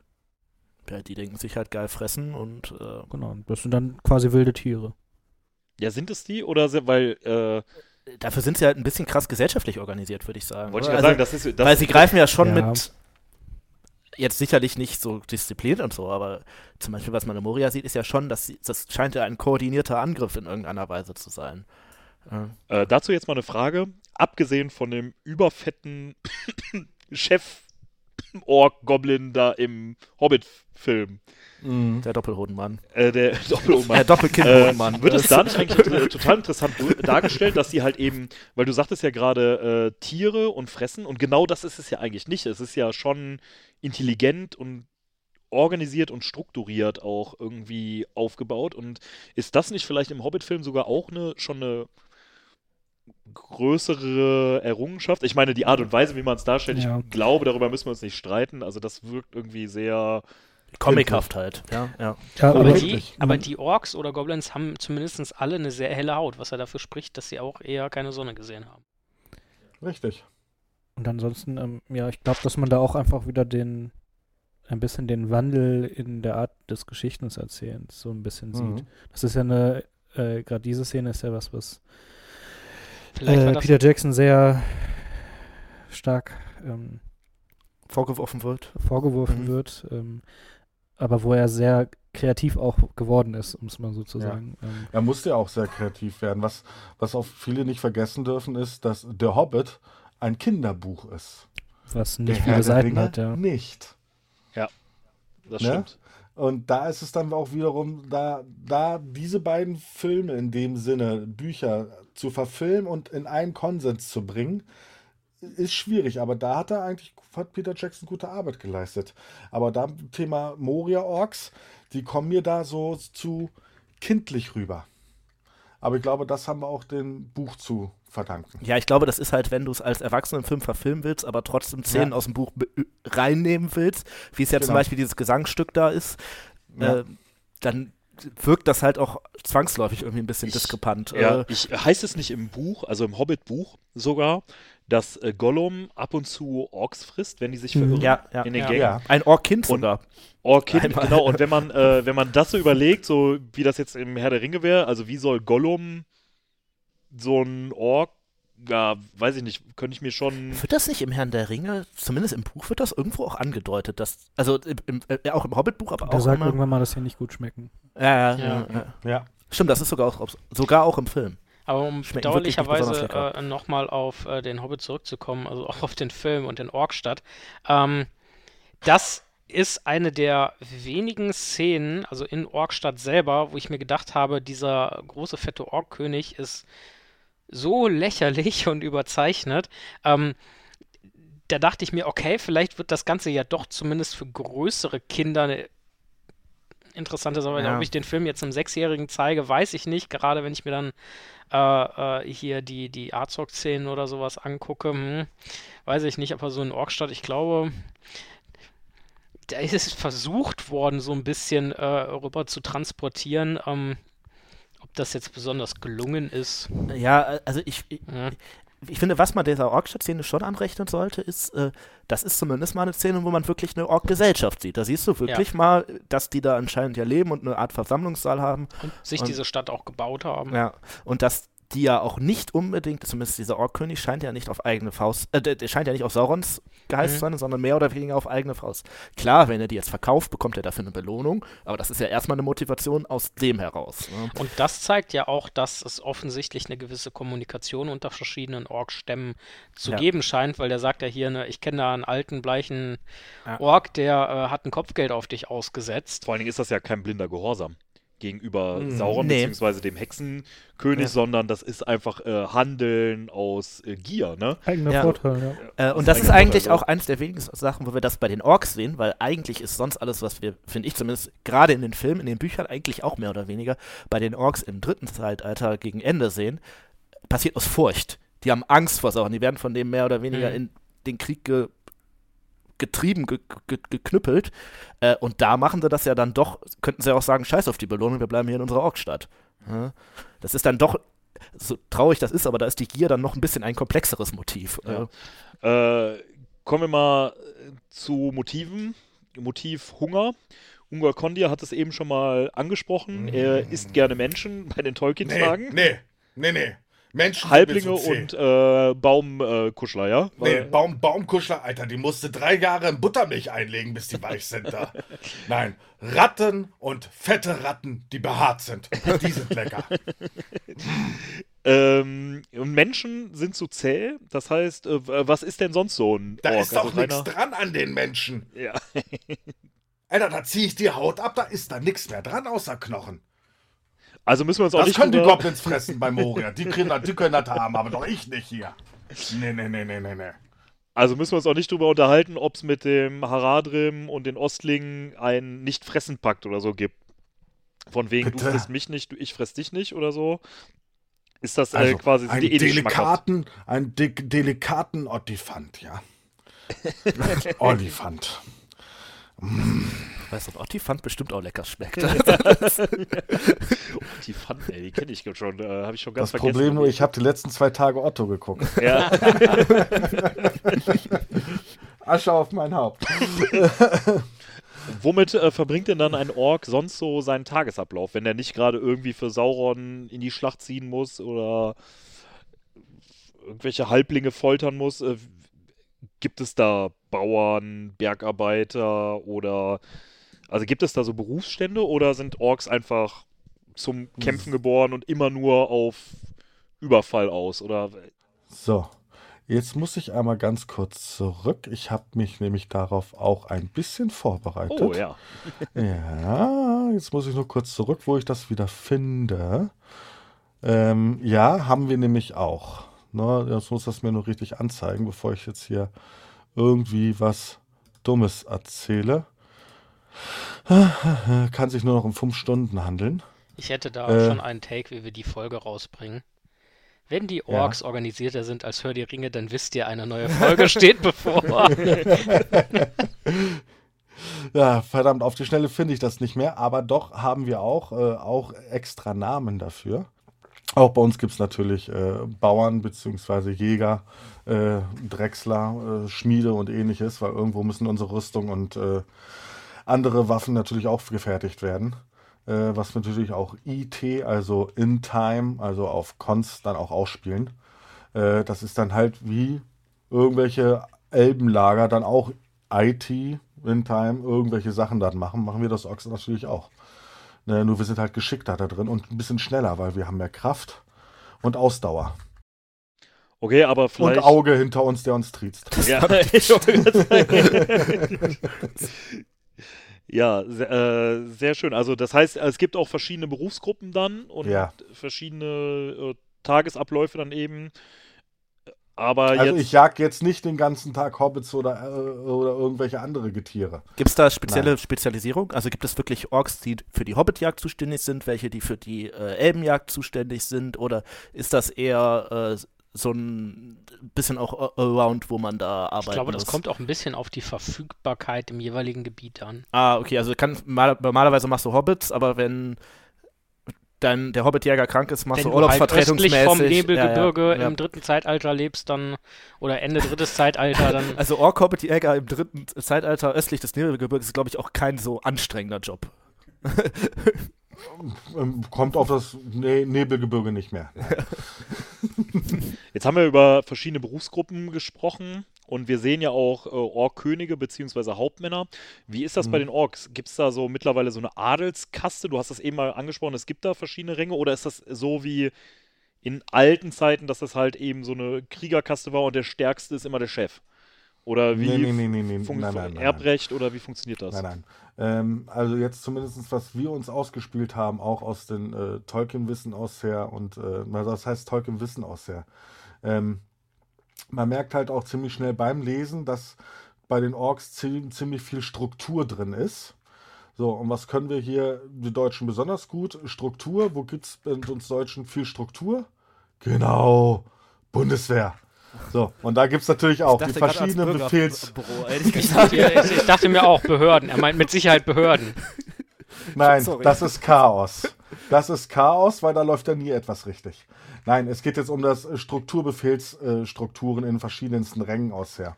Und das haben wir uns eigentlich so, so eins zu eins auch mit äh, interpretiert, mit reingenommen. Äh, und dann ist es halt so, man fängt als kleiner Ork an und man arbeitet sich hoch. Äh, die letzten Jahre auf den Tolkien-Tage haben wir einen, der alle Kinder beklaut hat oder Erwachsene beklaut hat. Da ist meine. Brieftasche. Moment, habe ich die vielleicht hier? ne? Haben uns bei Nein, Abfahrt äh, nicht auch zwei Bierflaschen gefehlt? Und sehr viel Geld. Wir trinken mehr ungern. Wir sind mehr so härteres gewöhnt. Äh, nein, aber auch da geht es bei uns jetzt zumindest, ich muss auch immer äh, bei uns jetzt auch ein bisschen, bisschen differenzieren zwischen äh, Orks gesellschaftliches Wissen von Tolkien aus her, weil da wissen wir nicht viel, wie deren genauen Strukturen sind und ähnliches. Und das, was wir uns zumindest äh, im, im, im Bund, weil wir sind ja mehrere Ork-Spieler, Deutschland, Europa und auch weltweit, äh, wir haben uns da ein, ein, ein Regelwerk sozusagen erschaffen und das uns alles mit erdacht, ausgedacht, abgesprochen und ähnliches, um das Ganze nah ranzubringen, damit wir das auch so bespielen können.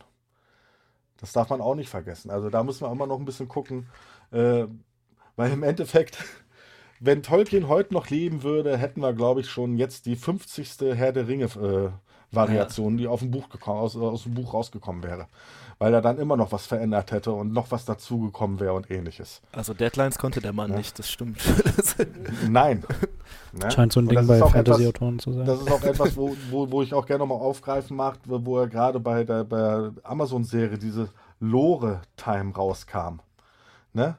Wenn wir, wir reden jetzt extra von Quellen, wir haben uns in der DTG darüber geeinigt, wir reden jetzt von Quellen. Wenn wir jetzt nur von den Quellen ausgehen, Herren würden, dann können wir eigentlich nur Der Hobbit, Herr der Ringe und Herr Glück nehmen. Weil das sind die einzigen Bücher, die er noch zu Lebzeiten veröffentlicht hat. Ja. Alles, was danach kam, war, kam nicht von ihm. ja, selbst das Silmarillion ja schon nicht, ne? Aber, Richtig. ja, Also hm. Thema, also können wir noch nicht mal das, das, das, das Silmarillion eigentlich zu der sogenannten Lore oder, oder äh, Quellen so eins zu eins mit hinnehmen. Ne? Darf man nicht vergessen. So, jetzt wieder zurück zum. Thema, Lieblingsthema Orks. So, also Orks essen wir gerne Ohren. Ja. Ähm, gut, dann eine Frage. Warum dienen sie Melkor, beziehungsweise hinterher dann äh, Sauron? ja, warum nicht? Ja, aber warum nicht? Äh, Also ganz ehrlich, wenn ich Saruman, jetzt die Wahl oder? habe, wenn ich jetzt. Ja. Saruman gab es zu diesem Zeitpunkt. Ja, ja, oder- Thema. Äh, Saruman war noch ein kleiner Windelscheißer. Also, ähm, eher gehe ich zu den Orks und habe da mein liebesfreies, mein liebeshübsches Wesen, mein Leben mit meinen Frauen, meinen Orkkindern und können schön planschen im Matsch und allem drum und dran, anstatt dass ich mich zu den Elben geselle, die jahrtausende lange Krieg führen, hunderte Milliarden von Elben auf dem Gewissen haben und von anderen Kreaturen. Alter, nee. Nee. Die Orks sind was ehrlicher, ne? könnte man sagen. Ich weiß nicht, ähm, könnt ihr euch vorstellen, dass es Unterschiede in der Motivation gibt? Also, weil man könnte sich ja jetzt vorstellen, Melkor hat die Orks irgendwie, ja, was heißt erschaffen, aber zumindest äh, hatte er da sicherlich seine Finger im Spiel. Er, erschaffen ist konnte er nicht. Er konnte Ja. keine Wesen erschaffen. Also er hat er sie, konnte sie umändern. vielleicht sagen wir gezüchtet oder Ja. ja, ir- Ja. irgendwie sowas, ne? Ähm, aber er, Sauron ist ja sozusagen dann nur der Nachfolger. Wir wissen Ja. gar nicht, wie viel hat Sauron wirklich mit der, Erschaff äh, mit der Züchtung der Orks so zu tun. Und das ist natürlich in der Motivation, wem du jetzt folgst, vielleicht ein Unterschied, oder? Also die Zwerge folgen Aula auch, weil sie ihm irgendwie durch ihn in die Welt gekommen sind. Also, Ja, wo, du, wo, Zwerge du vom, beten ja auch Steine an. wo du vom Thema Motivation gesprochen hast. Ähm, ich bin gerade bei der Frage, was sollte Orks motivieren? Ähm, zum, zum Beispiel Melkor zu dienen oder Sauron zu dienen. Die Frage ist ja, wenn ich als Ork von, sagen wir, so im ersten Zeitalter, Zeitalter und so weiter von Melkor irgendwie in den Krieg geschickt werde, ähm, ich aber irgendwie meine Orkfrau und meine Kinder und den schönen Schlamm und an sich ein gutes Leben haben könnte, warum mache ich das dann? Ähm, und ja, ich gebe zu, es dürfte schwierig sein, mit den Elben irgendwie erstmal äh, eine Koexistenz aufzubauen. Auf der anderen Seite stelle ich mir auch die Frage, äh, wenn jetzt so ein, sagen wir mal, ehrgeiziger Kopf wie Melkor zum Beispiel nicht dahinter stecken würde, mit den Elben rumzubiefen, würde es dann überhaupt so weit kommen? Und auch dazu, ich weiß es nicht genau, aber ich gehe mal davon aus, da gibt es nicht so viel Quellenmaterial, wenn ich mich in den Hobbit bewege. Ähm, und äh, wenn ich auf die Zeiten gucke, wo es quasi keinen, in Anführungszeichen, großen dunklen Herrscher gab, also kein Melkor, kein Sauron, auch kein Hexenkönig von Angmar, der da sein Reich hatte, sondern einfach sowas wie die Orks, die in Orkstadt leben, aber vermutlich von den Elben ziemlich in Ruhe gelassen werden und ihrerseits auch die Elben und Menschen und was alles da draußen noch so lebt, auch relativ in Ruhe lassen. Ähm, kommt ja so ein bisschen das Muster auch, äh, wenn dann ein so eine möglicherweise, zumindest aus Elbensicht, böse Kraft erscheint, dann schließen sich die Orks ja an und das bedeutet ja dann auch Krieg. Wo ist denn dieses Motiv dann da? Hm. Eigenständig in den Krieg zu ziehen, ne? Das kann aber natürlich Oder, schon. oder, oder sich unter diesem Banner, äh, unter dieses Banner zu begeben, in dem Wissen, okay, jetzt da unter dem Banner müssen wir in den Krieg ziehen. also ich finde, bei Sauron kriegen wir ja zumindest ein paar Einblicke, wo wir Angst. Ich denke, es ist Furcht, ja.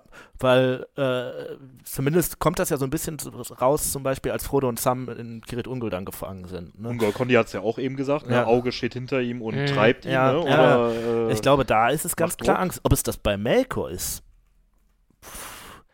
finde ich persönlich, kriegen wir zumindest in den sag mal, Hauptquellen zu wenig Input, weil wir nie da ja wirklich in die orkische Gesellschaft reinkriegen. Die Orks sprechen, weiß ich gar nicht, kommt irgendwann mal im Cimmerillion ein Ork zum Wort?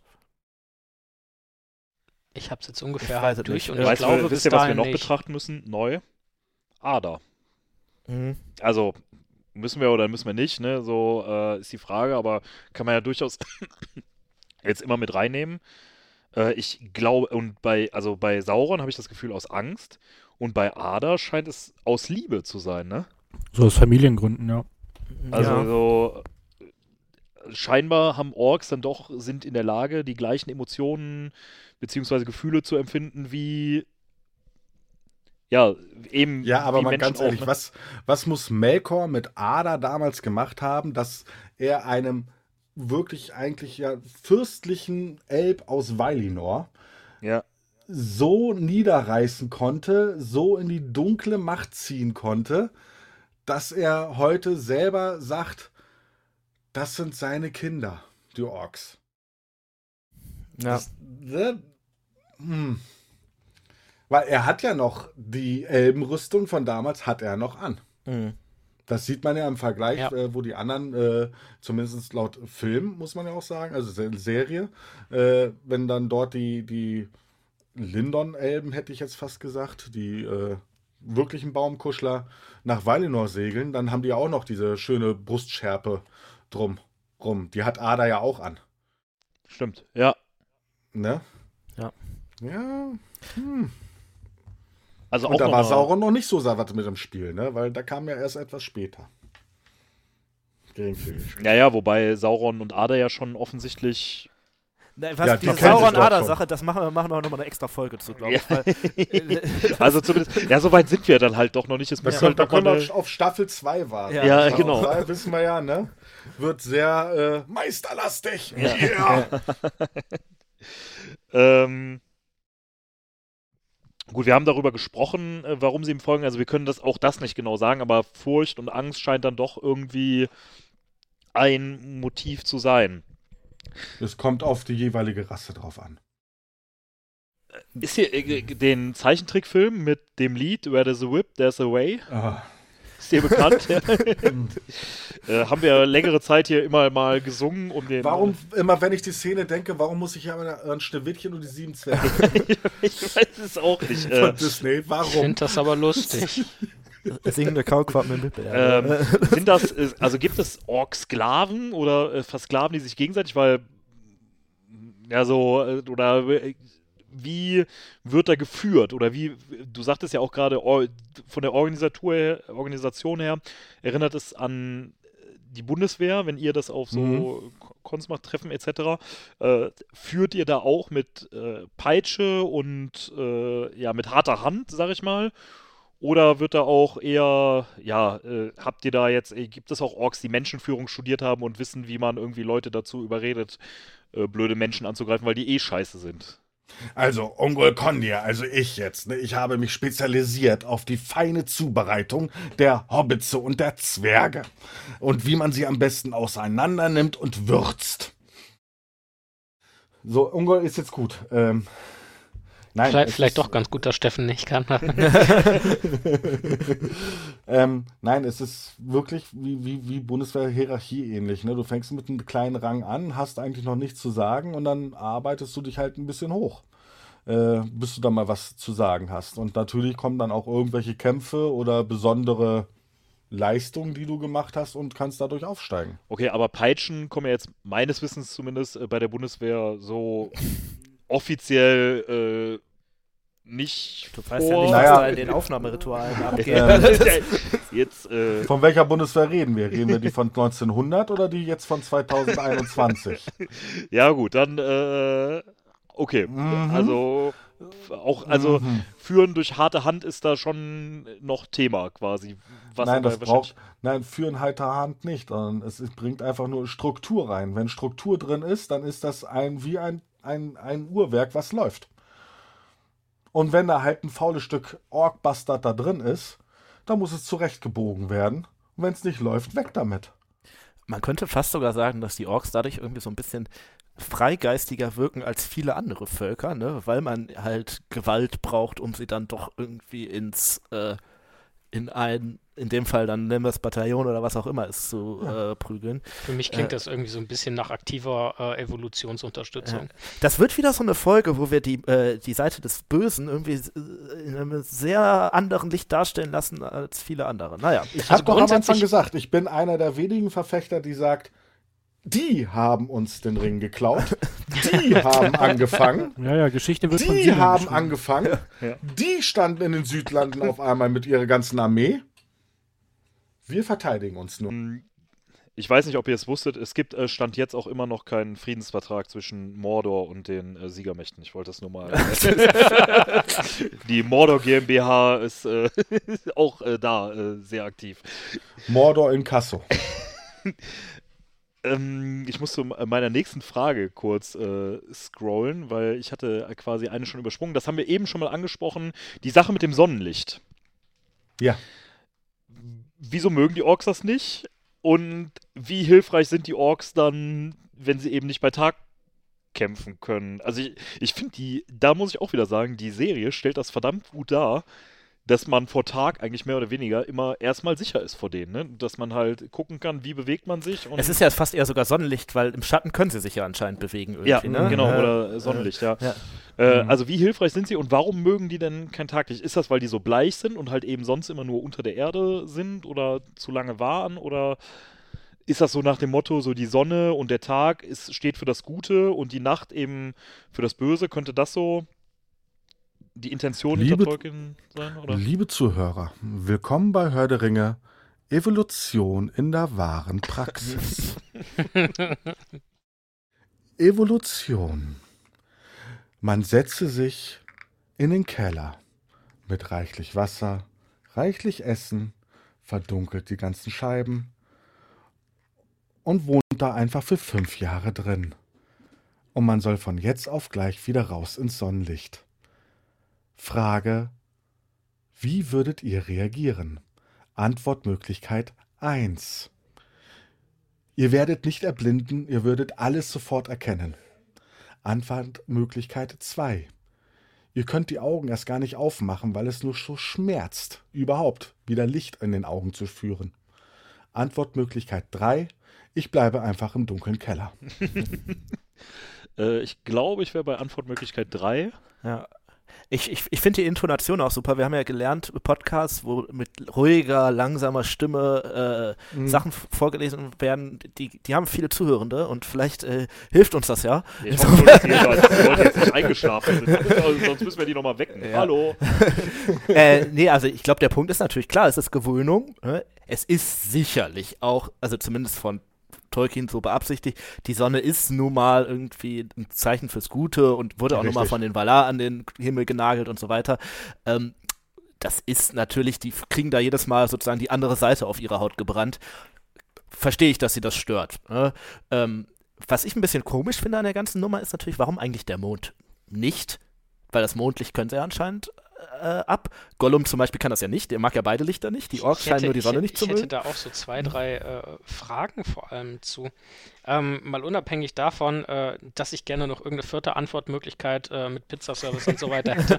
ähm, aber aber äh, was ich mir halt Gibt denke, äh, zwei, zwei Punkte.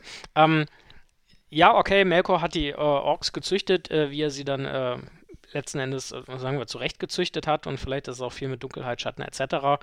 Ähm, geschehen und dementsprechend äh, vertragen sie die Sonne nicht.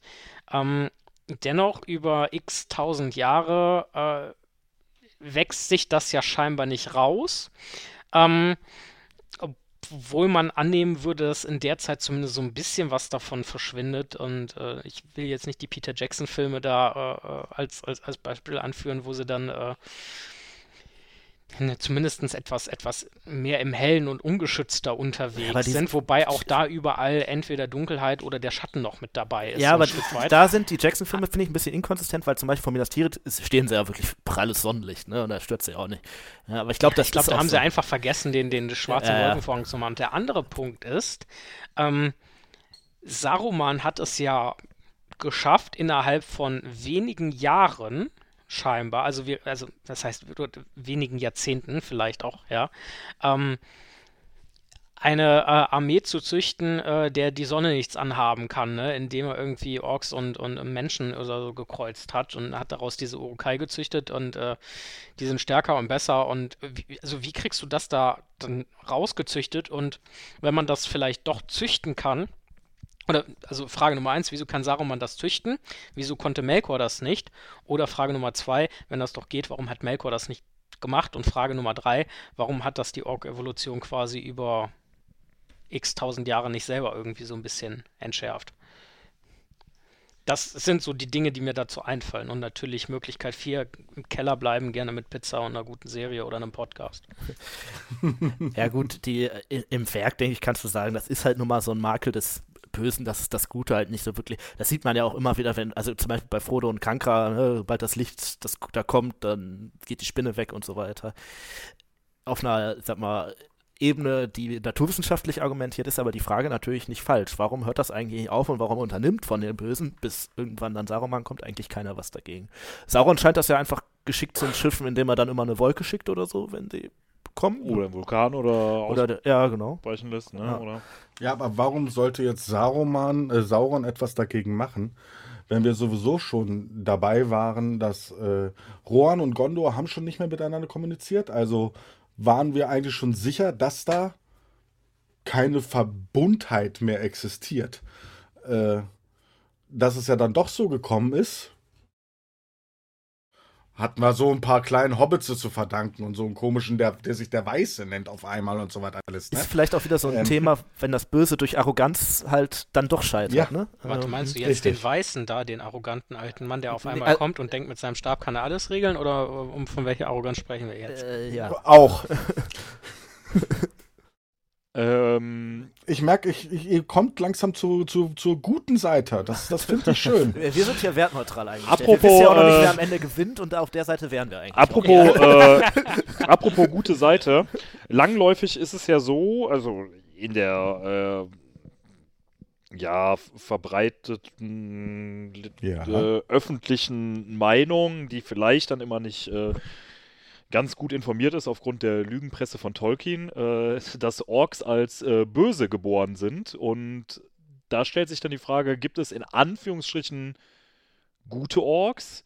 Nehmen Orks sich selber überhaupt als böse wahr, so wie das in der Gesellschaft irgendwie so als Meinung ja dann doch verbreitet ist? Und ist das nicht ein krasses Schwarz-Weiß-Denken von Tolkien, was da auch, also dieses, was wir eben schon mal angesprochen haben, dass das heutzutage ganz anders geschrieben werden würde, dass da auch äh, ja, so die guten Seiten vielleicht auch mal ein bisschen mehr beleuchtet werden würden oder mal geschaut werden würde, ey, das ist nicht nur schwarz-weiß, sondern es gibt halt auch Graustufen dazwischen und nicht nur die Orks sind scheiße, sondern auch die Menschen und umgekehrt so.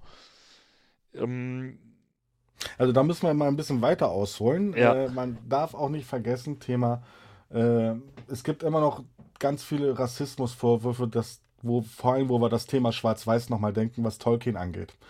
Bei Tolkien darf man aber auch nicht vergessen, wie war es zu seinen Lebzeiten, wann ist er geboren, wie war es damals äh, in, in, in, den, in, in Süd, äh, hier Südafrika und die, die, die äh, aktuelle äh, Situation in England damals dass wir so weltoffen sind wie heute, das waren wir ja nicht vor 100 Jahren oder vor 150 Jahren. Nee. Das darf man auch nicht vergessen. Weil wir, auch wir drehen ja heute noch Kinderbücher, wo wir mit aufgewachsen sind. Wenn ich die heute noch irgendwie kaufen wollen würde, die sind völlig, die kennen wir so gar nicht mehr. Äh, aktuelles alles, Beispiel, ne? Pippi Langstrumpf und der, ne, so was dann Ja. häufig angesprochen wird, der äh, König Ne? da. Oder das Strubbelpeter allein Mhm. schon. Genau die Bücher werden auch. Die werden alle jetzt umgeändert, weil ist nicht mehr konform. Und Ja. dass man das dann immer noch bei einem Jahrhundertschriftsteller oder Jahrtausendschriftsteller heutzutage auch noch versucht, das geht eigentlich gar nicht. Weil man, man verändert ja heute auch nicht mehr die Bibel, oder? Zu, zumal das eine Frage ist, die Tolkien sich ja Mhm. selber auch gestellt hat. Und deswegen Ja. kamen ja diese ganzen Schriften, was ist eigentlich mit den Orks, wo kommen sie her? Hat er die ja Genau. irgendwie alle geschrieben, weil er selber, glaube ich, irgendwann gemerkt hat, das Bild der Orks im Herrn der Ringe, Mhm. was ja dann doch ziemlich also schwarz-weiß ist, ähm, Ja. das passt so nicht. Und er hat auch irgendwie gemerkt, das passt so mit meinem eigenen Weltbild irgendwie nicht. Tolkien hatte da, glaube ich, auch eher, sage ich mal, eine eher eine christliche als eine, das, Mhm. was wir so eher jetzt als vielleicht Weltoffenheit bezeichnen würden, Motivation.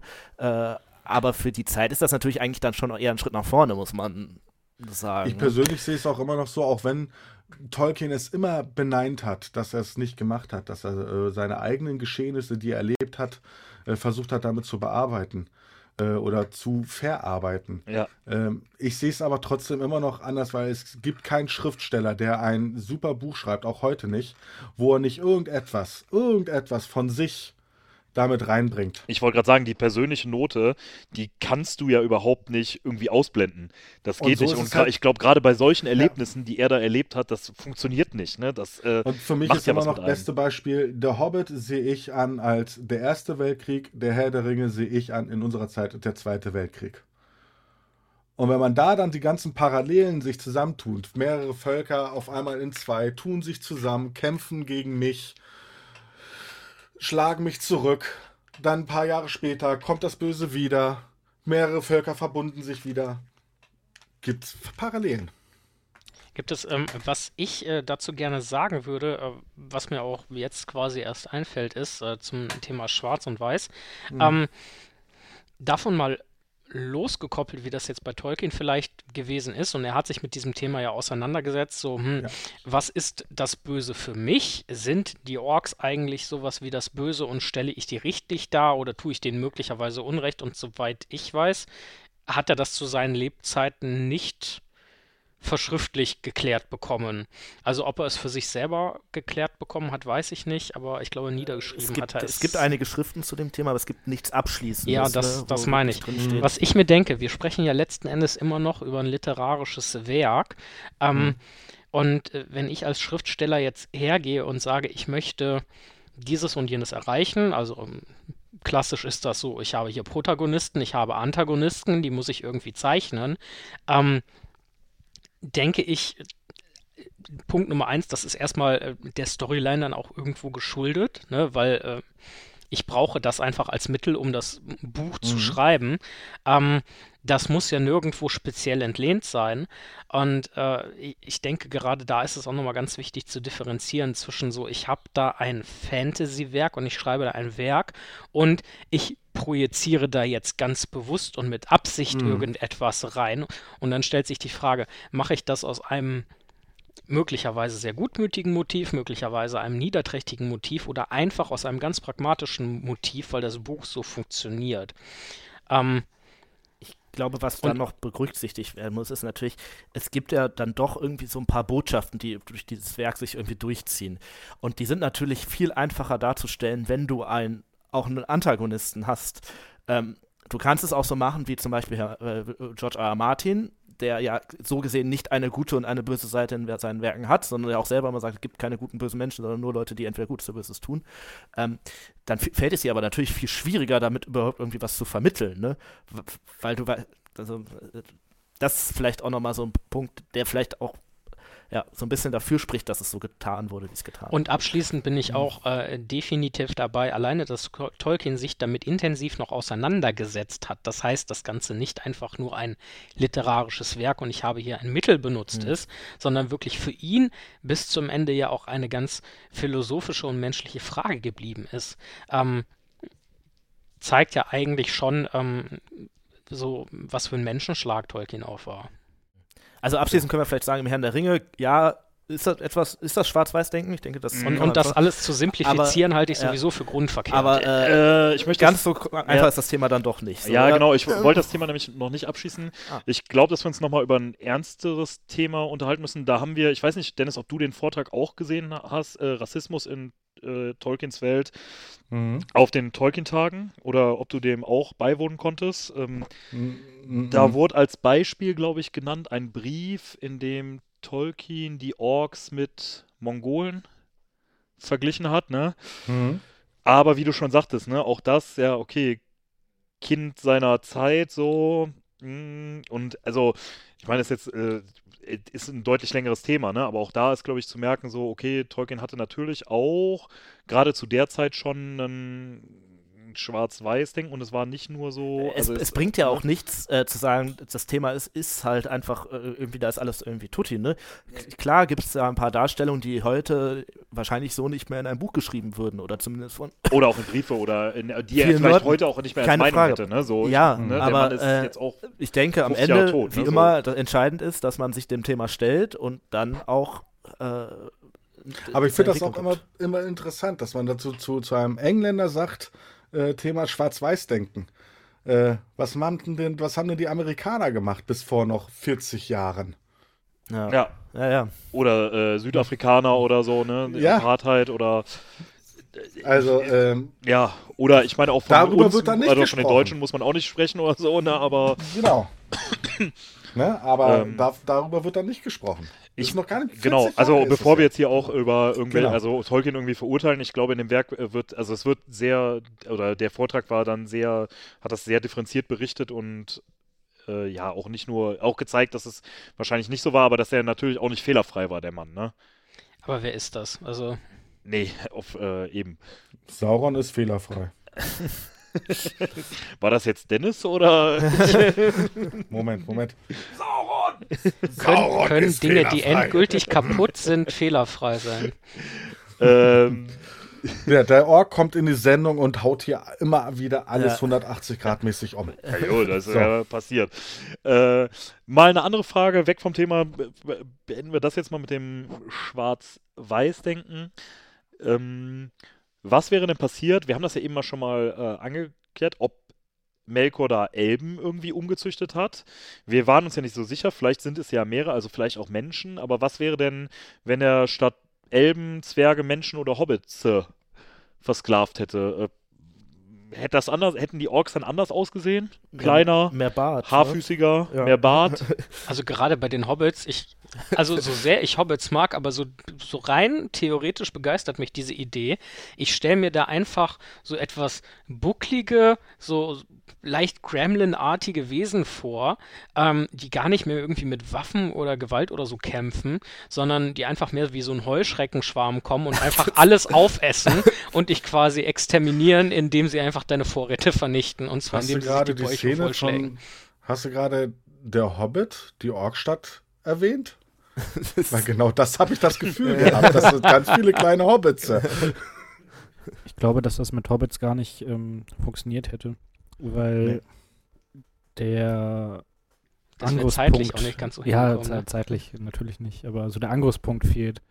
Also ich, ich, mir würde jetzt keine Art einfallen, die irgendwie zu korrumpieren und also körperlich kannst du die natürlich kaputt machen, aber so dieses, dieses Wesen irgendwie herauszuzüchten, da sind die, glaube ich, viel zu naiv und gutmütig. Und auch irgendwie ein bisschen so widerstandsfähig dafür, ne? Ja. Also, weil äh, die Orks sind ja dann doch so, dass sie viel mit anderen machen. Irgendwie etwas im negativen Sinne vielleicht, ne? Aber den Hobbits ist das halt eher scheißegal. Und die zu motivieren, äh, die haben halt eigentlich eine viel zu weiche Schale, aber auch einen zu harten Kern, um die wirklich in den Krieg zu treiben irgendwie. Das widerspricht so völlig deren Natur. Den Elben, klar, kannst du halt gut machen. Da gibt es Angriffspunkte. Stolz, äh, Gier, Mhm. das kennen die alles. Die Hobbits halt nicht so sehr, ne? Du kannst sie vielleicht über irgendwie versuchen, durch über irgendwelche Ahnentafeln da rein zu Ja, ich tricksen, denke auch, aber also die sonst, äh, Sackheimbeutlin, so, also die Gier, dieser Aspekt. Löffel, ne, so Löffel diese sind Löffel, der, ja, äh, ja, ja. ganz genau. Ähm, was wäre passiert, wenn ein Ork den Ring bekommen hätte? Oder die Orks in die Hände, also den, der Ring den Orks in die Hände gefallen wäre. Ich sag mal, die hätten Gollum irgendwie erwischt und hätten den Ring bekommen und ja. Daran schließe ich eigentlich so, Strukturiert. Ja. sorry, Ja. daran schließe ich eigentlich so ein bisschen die Frage an. Ähm, wusste jeder Ork, der gekämpft hat, dass diese, also dass es um diesen Ring quasi geht? Oder wussten das von mir aus irgendwie Führungspersönlichkeiten und so Gerüchteküche und so? Oder wusste wirklich jeder Einzelne, dass wenn ich diesen Ring finde, ähm, dass der quasi der Grund für diesen Krieg Aber ist? sagen die Orks nicht auch irgendwie nur sowas von wegen eine elbische Waffe wichtig für den Krieg? Und ich glaube, in der, Ja. in, in der Dimension, dass das wirklich das Entscheidende ist, ist den, glaube ich, zumindest zum Beispiel den Hobbits, äh, den Hobbits, den Orks, die äh, Mary und Pippin cap capturen, da, äh, ja, denen kannst ist du das den, nicht klar. Kannst du äh, denen ja auch nicht sagen. So. Nee, klar, äh, ja. Also vielleicht wäre einer mit denen durchgebrannt. Die können halt damit so gesehen nicht so krass viel anfangen. Das ist halt die gleiche Sache, was passiert, wenn Frodo sich den Ring auf den Finger äh, steckt und sagt, ich bin jetzt der neue Sauron. Passiert auch nichts. Er geht irgendwie vielleicht. Ja. Der kann er überhaupt nicht bedienen, ne? Ja. Wenn, wenn, wir den, wenn wir den Ring bekommen hätten, hätten wir den natürlich zu Auge gegeben. Und dann hätte ganz Mittelerde strukturiert ein friedliches Leben haben können. Ohne Elben. Ist ja deren Problem. Und Äh, ohne Menschen, ohne Zwerge. Ach, das wäre so schön. Apropos strukturiert und friedliches Leben, könnten Orks, wenn sie nach Valinor gelangen würden, dort Erlösung finden? Also irgendwie ewiges Leben, so wie das bei, also so wie das quasi bei Frodo. Oh, wir sind jetzt aber echt tief in der Philosophiestunde, ne? Also, äh, Also ich wüsste, was Onkel Kondia jetzt antworten würde, aber ich lasse ihn mal weg. Wollen Sie das überhaupt? also äh, es geht ja schon mit praktischen Problemen los, ne? Du musst da ja mit dem Schiff hin. Wir wissen alle, dass die kein Wasser mögen, so wirklich. Also sowohl am Körper als auch unterm Körper. Also Schiffe sind, glaube ich, gar nicht Sind so es der dann Ding. vielleicht doch versklavte Hobbitze? vielleicht. Ähm, ja, Teilweise so. ich glaube, also ich glaube, dafür sind die wahrscheinlich dann nicht so empfänglich, weil sie das auch wirklich vielleicht nicht so etwas ablehnen würden, dieses Leben in Valinor. Das ist für die vielleicht gar nicht so das Paradies. Da herrschen die falschen Ja, Wesen. wenn Melkor da geblieben wäre, ja, wa- wahrscheinlich, ne? Aber sonst. Äh, Immerhin haben wir es dunkel gemacht. Ähm, Wäre das Auenland ein Schlaraffenland für Orks? Nee. Essen und kleinere Klopfen? So, nach einer Woche hätten wir nichts mehr zu essen. Ja gut, das stimmt. Aber so als Sklaven halten die Hobbitze? nur matiges Pfeifenkraut. Scheint die Sonne zu viel. Äh, was naja, ist- was, was, was ja auch viele nicht wissen äh, zum, zum Thema äh, äh, Buch und viele kennen ja nur den Film. Äh, laut Buch wird ja kurzzeitig das Auenland versklavt. Ja. Aber ja. n- Das wissen ja die wenigsten, bevor dann die Aber sind das Befreiung die des Orks? Weil Auenlandes das ist kommt. ja Saumann. Sind es, sind es, ist das mit Orks oder macht er wie? Ja, wobei das zumindest so ein Ja, halborkischer ja, ja, Einschlag Halborks. Ja, Ich ja. würd auch sagen, eigentlich- auch noch. Ne? Ich, ja, so der Aber kratzt so die Halborg, letzten Thema zusammen, die er Name, noch Ork, irgendwo hat. Ja, Kommt gut. auch drin vor. Ne? Das Also für mich. Orks. Und ansonsten Ja. äh, gibt es natürlich noch, äh, war da die große Schlacht vom Grünfeld oder so, äh, Ja. als Gold, Sie haben's versucht, Gold Fimbul da mit seiner Horde Ja. eingefallen ist. Ähm, neben Ungol Kondir. Ja, Was ist Ja. denn so eure Lieblingsdarstellung von Orks? Auch äh, weg vom Herr der Ringe jetzt so, also ich sag mal so, zum, Beispiel- also mir würde jetzt als erstes einfallen, das erste, wo ich glaube ich tatsächlich mit Orks dann neben dem Herr der Ringe irgendwie in, äh, irgendwie in Kontakt geraten bin, sind so diese Orks aus Warhammer. Wenn du früher so Tabletop gespielt hast, weißt, wisst ihr, so Ja. diese typisch Mhm. grünen Orks und dann noch am besten Warhammer 40k, so diese Warg-Bosses und so, auch mit der Sprache und so. Daka, Daka. Ich glaube, dass da Warhammer zum Beispiel auch was geprägt hat oder ja auch das Buch Die, die Oder Orks. ne? Mit Wildschweinhauern. Ja, Die Mhm. genau. Genau, ja, ja. Ähm, Fast schon so Ogermäßig dann. ja, ja. äh, ähm, was ist so eure Lieblingsdarstellung neben Ungol Kondir natürlich, ne? So, ähm, Also ich muss an, an der Stelle tatsächlich äh, mal wieder Terry Pratchett erwähnen, äh, Mhm. weil in einem seiner letzten Bücher gibt es einen äh, ganz äh, spannenden Punkt über genau diesen Punkt Versklavung der Orks, wo es eigentlich um einen Goblin geht. Da wird das klar getrennt. Es gibt Goblins und es gibt Orks wirklich als diesen kriegerisch krassen äh, Punkt. Äh, und das Buch ist eigentlich schon relativ verwirrend äh, geschrieben und man merkt da schon, dass er nicht mehr so ganz auf der Höhe seines Schaffens war. Aber äh, der Punkt ist eigentlich ganz interessant, weil da die Orks wirklich auch als von jemandem in den Krieg getriebene sind. Und am Ende stellt sich raus, es war natürlich gar nicht der böse Herrscher, es waren die Menschen, weil was anderes kann es natürlich nicht gewesen Ja. sein. Ne? Äh, das ist, glaube ich, ist das bei Warhammer nicht auch so, dass äh, du die Orks hast und die ich weiß gar nicht, ob es Goblins sind, aber so die den, äh, also die Kleinen, die die quasi benutzen oder so, also die, die, die denen dienen oder irgendwie sowas war doch da, oder? Bin da nicht mehr so in der Lore Mhm. und in der Materie ah, drin. ich auch nicht so krass. Oh. Äh, Dennis, ich, bei dir müssen wir, glaube ich, nicht fragen, oder? So, wer dein, was deine Lieblings-Org-Darstellung ist. Meine? Ja, ich denke mal, äh, es ist relativ klar, oder? Dass du deine eigene Lieblingsdarstellung wahrscheinlich häufig selber verkörperst, oder? Selbstverständlich. Und zwar liebend gerne. Ein, ein, Sonst würdest du es ja nicht ähm, machen, ne? Ein, ein Mordor-Ork, äh, der von Tirit Ungol nach, äh, nach draußen geschickt worden ist, in den Düsterwald, um da nach den Spinnen zu gucken, weil da soll irgend so ein ekelhafter neuer Typ sein, der die Spinnen bekämpft und ähnliches. Aber ich bin ja ein Spinnenzüchter, was das angeht, deswegen Ungol Konir, Spinnenbürgermeister, ähm, übersetzt äh, aus dem Sindarin heraus her. Ähm, und erlebt dann dort auch meine kleinen Streifzüge und meine, Art, meine Abenteuer. Ja, sehr schön. Äh, Tobi, Simon, wie sieht das bei euch aus? Ähm, es gibt so einen Film, der heißt ähm, Der Hobbit, da ist so eine Orkstadt. Und das, äh, nein, also äh, ich glaube, für mich hat Tolkien diesen Begriff Ork so sehr geprägt, dass ich bei diesem Wort einfach automatisch tatsächlich auch die Peter Jackson Orks vorm Auge habe. Ähm, ansonsten gibt es ein paar coole Bilder von so Halborks. Ich glaube auch aus dem Warhammer-Universum, da bin ich aber nicht so richtig zu Hause. Ich habe gehört, du bist Fan von Gurk. Von Gurk. ja. Gurk ist äh, der beste Halborg. Ähm, liebe Grüße an Philipp. Ähm, also mir geht's ähnlich wie Tobi. Ich, äh, so wenn ich Orks höre, bin ich auch äh, quasi bei den Herr der Ringe-Filmen von Peter Jackson. Ähm, auf der Irgendein anderen Ork da im Speziellen, oder? Nee, nee, eigentlich nicht. Ähm, eher immer so, so, so ein bisschen in Kolonne. Ähm, Ein Ork ist langweilig. Ich glaube, Viele- bei mir so ist etwa. Und ansonsten äh, muss ich sagen, finde ich tatsächlich die äh, Warhammer 40k Orks äh, ziemlich lustig, weil ich das Konzept von denen mag. Ähm, die ja quasi so, so ein bisschen in Anführungszeichen als, äh, als irgendwie scheinbar eine Ausgeburt des Universums äh, gelten Pilze und das, halt meine äh. Orks sind ja, Pilze, dass glaube sie ich, sich bei irgendwie Warhammer 40k.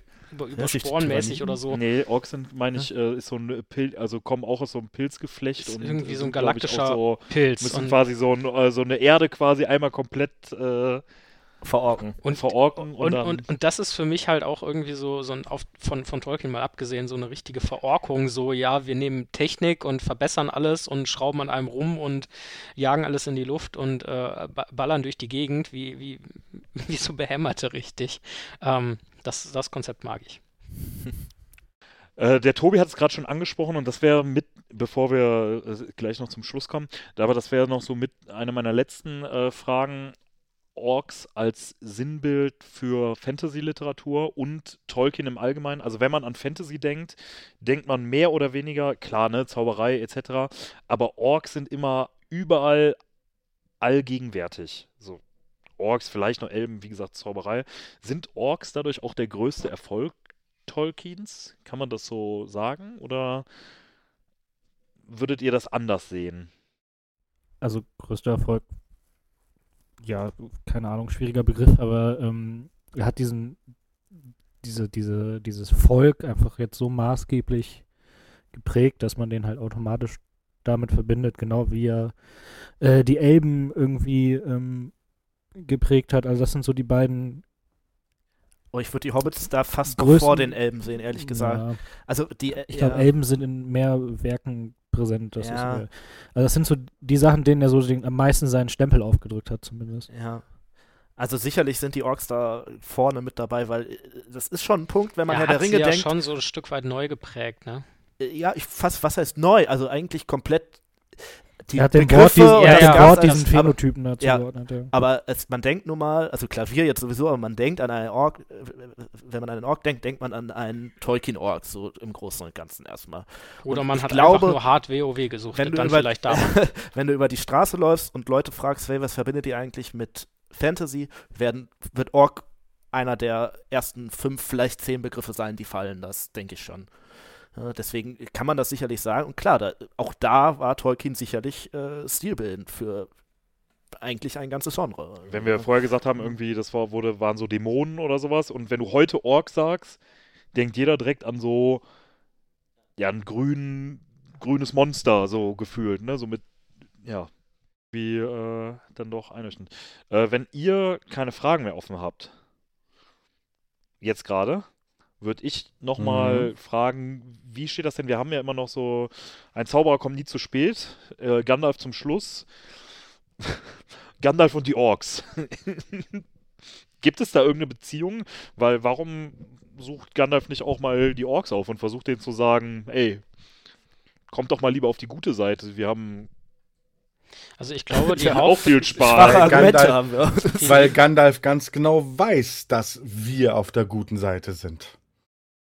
Ich glaube, ich glaube, Gandalfs äh, Beziehung zu den Orks ist ähm, von einer gewissen ja, Spannung und Meinungsdifferenz äh, geprägt, ähm, die er auch äh, durchaus gerne mal bereit ist, mit einer gewissen Abschätzigkeit und äh, seinem Schwert nochmal Schwert zu, zu untermauern, so nach dem Motto, ja, Ork ohne Kopf finde ich dann halt doch irgendwie besser, weil Ausgeburt des Bösen und, äh, und so weiter und so fort. Insofern, ich würde sagen, so die größten Freunde hm, Werden die nicht mehr, ne? werden die eher nicht mehr. Ja. Ich habe keine Antwort, ich hätte gleich noch eine Gegenfrage. So. Okay, sonst noch jemand was äh, Ich zu dem Thema? ja, oder? ich glaube, dafür ist auch den Gandalf, den wir kennenlernen, ist dafür auch ein bisschen sehr in dem dann doch ja noch eher schwarz-weiß geprägten Bild, was wir eben ja, weiß ausgaben- geprägtes Bild, ne? Ja, eher grau könnte man auch, je nachdem. Ähm, ich glaube, das wird keine Beziehung, wo die sich gegenseitig. Also, Wobei es gibt tatsächlich eine, ähm, wie ich festgestellt habe, ja äh, große Gemeinsamkeit zwischen äh, den Orks und Gandalf. Äh, und zwar mögen ja beide äh, Hobbits wirklich gerne, nur äh, unterschiedlich. Also, wenn ich das richtig verstanden habe. Du guckst mich so an, soll Du wolltest, eine Frage eine, äh, du wolltest eine Gegenfrage stellen? Ähm, ja, man kann die Frage auch andersrum äh, fragen. Kennen die, kennt der gemeine Ork den Namen Gandalf? Können die damit was anfangen? Also sein Schwert scheinen die irgendwie zu kennen, das wissen wir, aber kennen die diese Stimmt, Figur? eigentlich scheint es ja eine gewisse Geschichtsschreibung auf orkischer Seite zu geben. Ja, oder zumindest großes Thema, wenn wir das jetzt aufmachen, dann mündlich- wären wir also zumindest mündliche Überlieferung ja, oder so, ne? Ja, Ja. Äh, ja, ich weiß gar nicht. Also klar, also irgendwann werden wir ihn kennengelernt haben, weil er mehrfach irgendwie Städte von denen kaputt macht irgendwie. Ne? Äh, aber vorm Hobbit wissen wir ja auch gar nicht so krass, wie stark, sehr macht denn Gandalf das eigentlich? Geht mal irgendwie so eine Orkstadt irgendwie äh, ausheben da, ne? Sondern ist ja eher so, dass er dann doch eher so ein bisschen Networking betreibt und so weiter. Und eher andere Auch kämpfen wir lässt. Orks freuen uns über sein Feuerwerk. Was ich mir gerade denke, ist Gandalf in so einer Ork-Familie der Stoff, der bei uns quasi so ein bisschen irgend so ein böses Fabelwesen war. So, wenn, wenn du deinen Knochen nicht abnagst, dann kommt der alte Mann mit dem Stab und dem Bart. Und dann gibt es kein Feuerwerk für dich, sondern. ja, Dann gibt's einen auf dem Popo. genau, so ungefähr. Das, Gleich also, knallt's, aber keine Raketen. mal äh, sehr interessant, mal die Geschichte aus einer anderen äh, Sicht zu betrachten. Äh, wir sind aber, bevor wir das Ganze abschließen, den Zuhörern noch eine Frage schuldig geblieben. Dennis, du hast eben gesagt, eine Orkpfeife hast du, also Ja. ganz am Anfang. Rauchen Orks Ja. Tabak? Kennen die Genussmittel? Ja, wir kennen doch auch Alkohol. Äh, wie, also wie kommen die an den Tabak dran? Durch, also selber anbauen ist wahrscheinlich nicht, oder? Plündern. Plündern? Nehme ich mal an. Es gibt, es gibt extra Tabak. Ja. Wir haben sonst immer das von den dicken, fetten Ratten, die behaart sind, das abgeschnitten Ah, und haben verstehe. das genommen. Äh, die Hobbit-Achselhaare, okay. Ja. Okay. Hat äh, sonst noch von euch jemand was? Ja, ich hatte die Frage, wie die Haarfüße eigentlich ihre äh, Haare auf den Füßen verloren haben, aber sonst. Äh, sonst nichts. Dann würde ich sagen, äh, Dennis, als äh, Gast würde ich dir irgendwie Ja. nochmal das Wort überlassen. Eine So kleine, wie du darfst noch mal ein kleines Plädoyer äh, für Orks halten, wenn du möchtest. Und äh, für Orks Klar, sprechen. Moment. Auch gerne Ungol Moment. Kondir. Klar, Moment. Klar, Moment. Ja, Ich, äh, wir haben Zeit. Ich, alles ich gut. gebe mir noch kurz eine Minute. Ich, äh, mach Du hast ja mal was vorbereitet, ja? Ich wollte also, wenn dieser Podcast eines hat, dann offensichtlich Zeit, um zu reden. Der So. Entschleunigungspodcast sind wir Ja. auch, ne? Das ist ja auch. Genau. So. Also. Die Orks haben ihren Ursprung in den Kerkern von Untumnu und traten zum ersten Mal in der altvorderen Zeit in Beleriand auf, wo die Sinder sie zum ersten für verkommene und verwilderte Avari-Elben hielten. Sie stiehlten neben Trollen und verdorbenen Menschen immer den Hauptteil der Diener des Bösen dar und waren die traditionellen Erzfeinde der Elben und Zwerge. Mehr muss ich nicht dazu sagen, oder? Ja, das Ich hoffe, war wir kriegen keine äh, Copyright-Probleme mit Einschlafen in Tolkiens Welt. Äh, genau. Nein, Äh, nein. Ich bin mir relativ Nein, nein. sicher, dass das E-Mail-Fach nachher von empörten Elben überflutet wird. Dann äh, bleibt uns eigentlich nichts mehr zu sagen, außer äh, wenn ihr euch das jetzt gerade gefallen habt, äh, mal eine kurze äh, Werbung zu machen. Äh, ihr hört den Dennis immer noch bei Einschlafen in Tolkiens Welt. Äh, und äh, wenn euch das so sehr gefallen hat, dass ihr sagt, oh, damit möchte ich jetzt gerne jeden Abend einschlafen, dann äh, schaut doch, hört doch einfach mal rein unter Einschlafen in Tolkiens Welt. Ansonsten, Dennis, würde ich mich bei dir bedanken. Es hat, also mir persönlich hat es super viel Spaß gemacht, die Folge. War mega interessant. Auch an Ungol Kondir. Vielen, vielen Dank.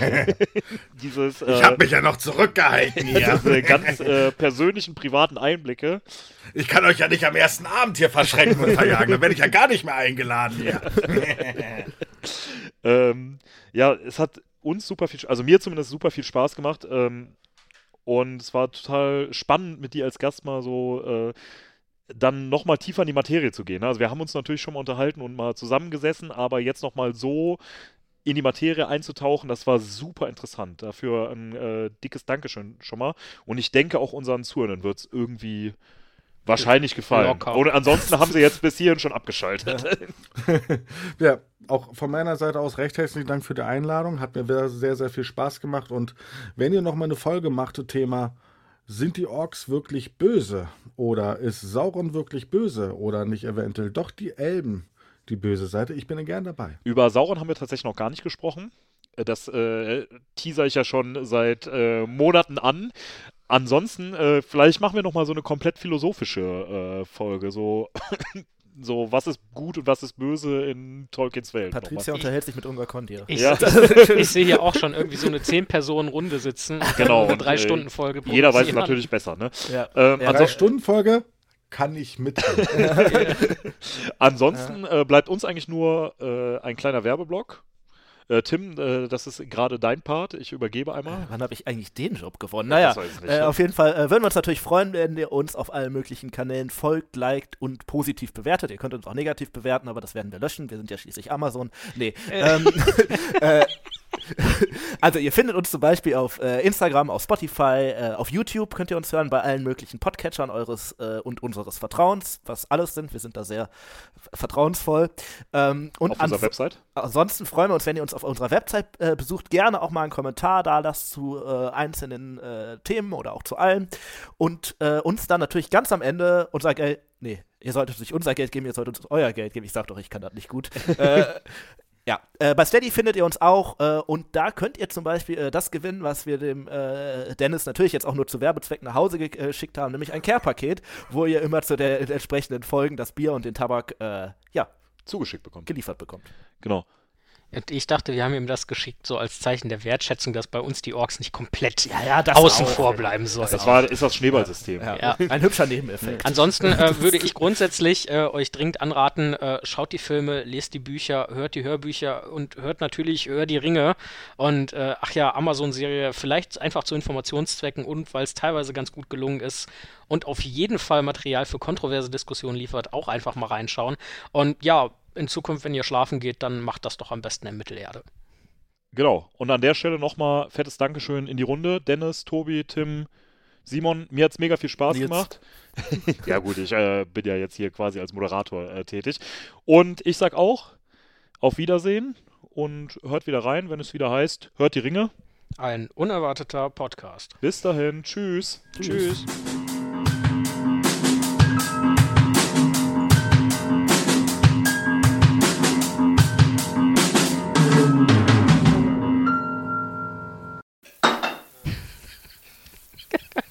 Jetzt ist ja auch obligatorisch was umgefallen.